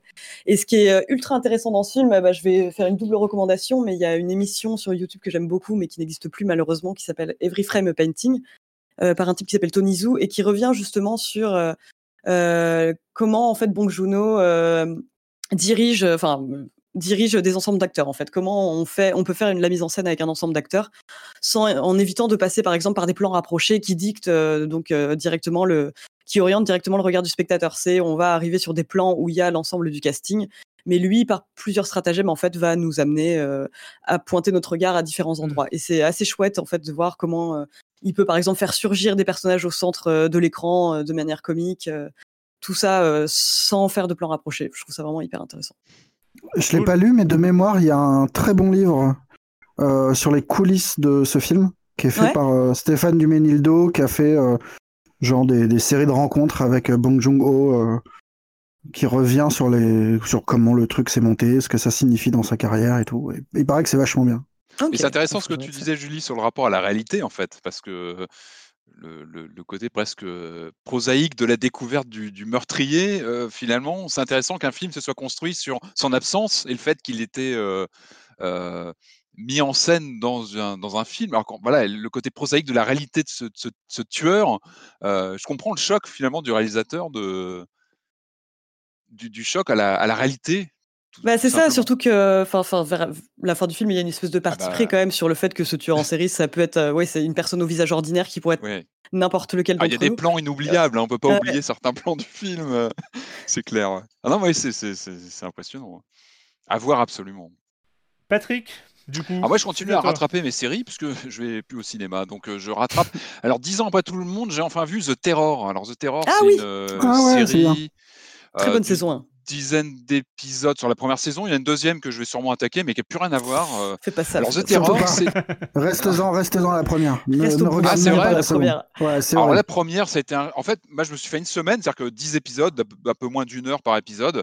On est milieu du 19e, on suit une expédition euh, anglaise euh, qui va explorer bah, l'Arctique, en fait, qui, qui essaie de trouver un chemin pendant bah, les, les grands, euh, les grands mouvements comme ça d'ouverture de, de passage. Euh, et on suit les Rébus et le Terror, donc deux navires qui partent à l'aventure. Euh, très vite, ça tourne mal, évidemment. Ils se retrouvent bloqués dans la glace, mais ça, c'est que le début des problèmes. Ça va être au premier épisode. On est sur 10 épisodes. C'est, en fait, c'est tiré d'un, du roman, du roman Terreur de Dan Simmons, qui lui-même inspiré d'une histoire vraie, euh, l'expédition Franklin. Euh, alors, ce qui est vraiment impressionnant, moi j'ai vécu ça en une semaine, on va dire, hein, sur les 10 épisodes. Euh, c'est là où tu te dis la force du format épisodique, en fait, du, format série télé, parce que en une petite dizaine d'heures, tu as ce temps euh, qui est très propre à la série télé, où tu as le temps de t'attacher aux personnages, tu as le temps de les comprendre. Tu as pas mal de flashbacks. C'est une série plutôt lente. Qui développe Mm. son atmosphère, qui prend le temps de créer ses personnages. Résultat, tu t'y attaches. Ils ont tous une vraie épaisseur. Enfin, les, les- les principaux protagonistes, ils ont tous un truc. Tu t'attaches à eux. Et euh, bah, le casting est vraiment très bon. J'ai plus le nom des acteurs, mais il y a vraiment y un casting Harris. Euh, Exactement, de très très haut niveau, vraiment très très bon. Euh, en fait, c'est une descente en enfer. En fait, c'est que ça commence. Le, le topo, pour faire simple, c'est que donc on a une histoire réelle. Ces deux bateaux qui, qui ont été qui ont été d'ailleurs retrouvés. J'ai lu ça, ont été retrouvés il y a quelques années. les, les- les épaves de bateaux, les donc il y a l'aspect historique et puis donc la fiction, c'est une attaque d'une créature mystérieuse qui, qui s'en prend à l'équipage. Euh, mais je parle d'une descente en enfer parce que ça, à la limite, c'est que le début et on se rend compte, on va très vite se rendre compte que le mal absolu, il n'est pas là où on le croit en fait. Il est, bah, comme souvent, il est parmi les hommes. Euh, c'est vraiment ça, c'est une, histoire de, de rapport entre personnages. Euh, en tout cas, on n'en sort pas indemne. hein. Je trouve que ça va assez loin. C'est pour ça que je parle d'un un vrai voyage en enfer. C'est c'est assez épuisant à suivre, même sur la fin. Ça va, ça va assez loin. Il y a des sujets Ouais, faut, assez faut pas regarder ça si t'as que des boîtes de conserve chez toi, quoi. Fais-toi Ah, un bon pareil, plat. non, surtout pas de boîte de conserve. touché de boîte de conserve depuis que j'ai regardé ça. C'est vraiment réservé à réserver un public averti. Il y a des images Mm. crues et il y a, il y a Ouais, un rapport à l'horreur, à la. C'est très humain. Et ça le rend d'autant plus inquiétant, je trouve le film. euh. Mais c'est, c'est, je trouve qu'il y a des images mais magnifiques. Alors euh, Ridley Scott est producteur. Il est pas producteur parmi d'autres, mais vie qu'il a dû mettre son nez dans dans l'image parce que il y a vraiment des choses qui m'ont rappelé Prometheus, vous savez, sur ces, ces images assez euh, incroyables, ces paysages. Là, on a un rapport, je crois que c'est très numérique, il y a un vrai usage du numérique sur le, le tournage, mais il y a des images assez, assez incroyables, il y a beaucoup de blanc, évidemment, hein, mais pas seulement.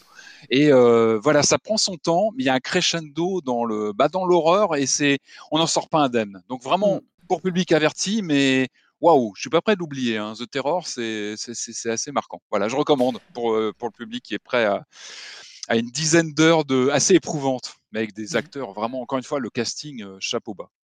Patrick, hein, euh, Patrick, non. Marius. Euh, moi, j'étais de déception en déception jusqu'à jusqu'à revenir à, à quelque chose de plus raisonnable. Vendavision, euh, bah, c'est nul à partir Ah de l'épisode mince. 4. Pourtant, c'était prometteur. hein. Ça avait l'air d'être euh, rigolo. Mais oui, mais non, mais en fait, tu Ah, vois, Marvel fait un truc qui ne ressemble pas à du Marvel, mais tu sais très bien qu'il y a une astuce. ouais, Et euh, ils ont tenu 4 épisodes, quoi. Donc, bon, ça Voilà. s'effondre. ça n'a aucun intérêt, enfin, selon mon sens.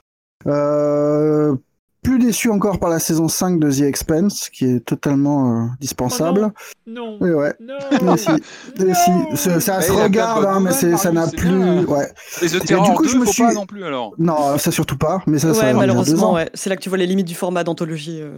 Ah, Du coup, quand, quand le- la nouveauté marche pas, on se rabat sur du vieux, de la valeur sûre. D'abord, The Parallax View, euh, film de Pakula en 75, qui est pas génial, mais qui est magnifique, qui est vraiment, qui a une photographie complètement euh, dingue et, euh, et hyper inventive. Et ça m'a donné envie de re-regarder un autre truc sur Amazon Prime qui s'appelle Rubicon. Série qui a, je sais pas, qui a pas loin d'une dizaine d'années peut-être maintenant, qui est un grand, grande, grande série parano euh, dans, dans le même genre, euh, thriller parano avec des signes partout et, euh, et des gens qui meurent de façon étrange. C'est vachement bien et ça a été malheureusement euh, annulé sauvagement au bout d'une saison. Mais quel plaisir quoi. D'un coup, ça c'est de la série quoi. C'est rigolo parce que Rubicon, je me souviens qu'on me l'avait conseillé, mais on m'avait déjà dit à l'époque que la série était annulée. Ah, et me Quel lancer, dommage. et me lancer dans euh, une saison alors que tu sais que euh, c'est cut après, j'ai pas, ouais. euh, j'ai pas osé. Ouais, pas mais- osé, ouais. Ah, je pense Ouais. qu'il faut le faire quand même. Hein. Faut le faire quand même parce que. Franchement. Ah, ok, et bah écoute, je, je remets, je la remets dans la, je la remets dans la pile. Euh, moi, pour euh, ma part, eh ben, on s'est lancé dans En thérapie. Euh, sur que, et Marius Marius hurle. En thérapie c'est sur sur Arte en fait qui est totalement entièrement disponible en intégralité sur arte.tv euh, qui est euh, donc euh, une adaptation d'une série israélienne qui s'appelle Betty Pool et qui a été adaptée en France bah, autour des attentats de novembre 2015. Euh, et donc, en fait, on suit comme ça, c'est dans un, cabinet de psychanalyse, des patients, quatre patients, en fait, qui reviennent, c'est sur 35 épisodes. Et en fait, c'est- cyclique, c'est-à-dire que tu as quatre patients, plus un épisode consacré au thérapeute lui-même qui, euh, qui se pose des questions. Et donc, on suit comme ça euh, des... euh, Moi, je trouve ça vraiment pas mal. Je trouve ça, enfin, super. Je trouve que ça tient.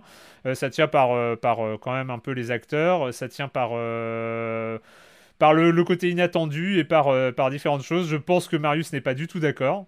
Tu vois, que, tu Ah vois non, mais les pourquoi je acteurs parle sont de en surjeu de ouf. Il faut le noter, mais c'est fait par Toledano et Nakash, qui est le duo qui a fait euh, Intouchable et euh, Le sens de la fête.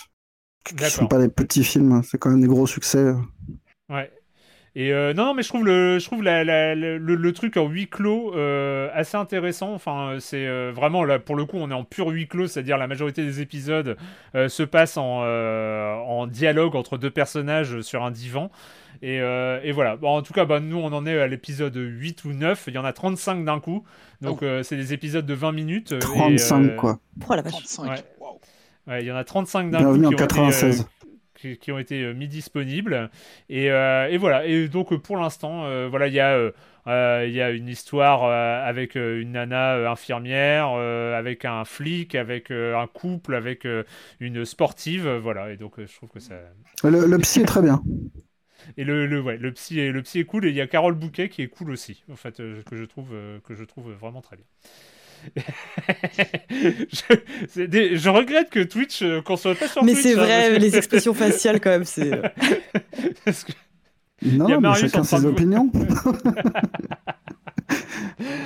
Euh, voilà, et bien euh, c'est donc euh, fini pour cette semaine. Encore, encore merci. Et puis, euh, bah, comme d'habitude, on se retrouve la semaine prochaine pour euh, parler de jeux vidéo sur libération.fr et sur les internets. Ciao. Salut. Salut.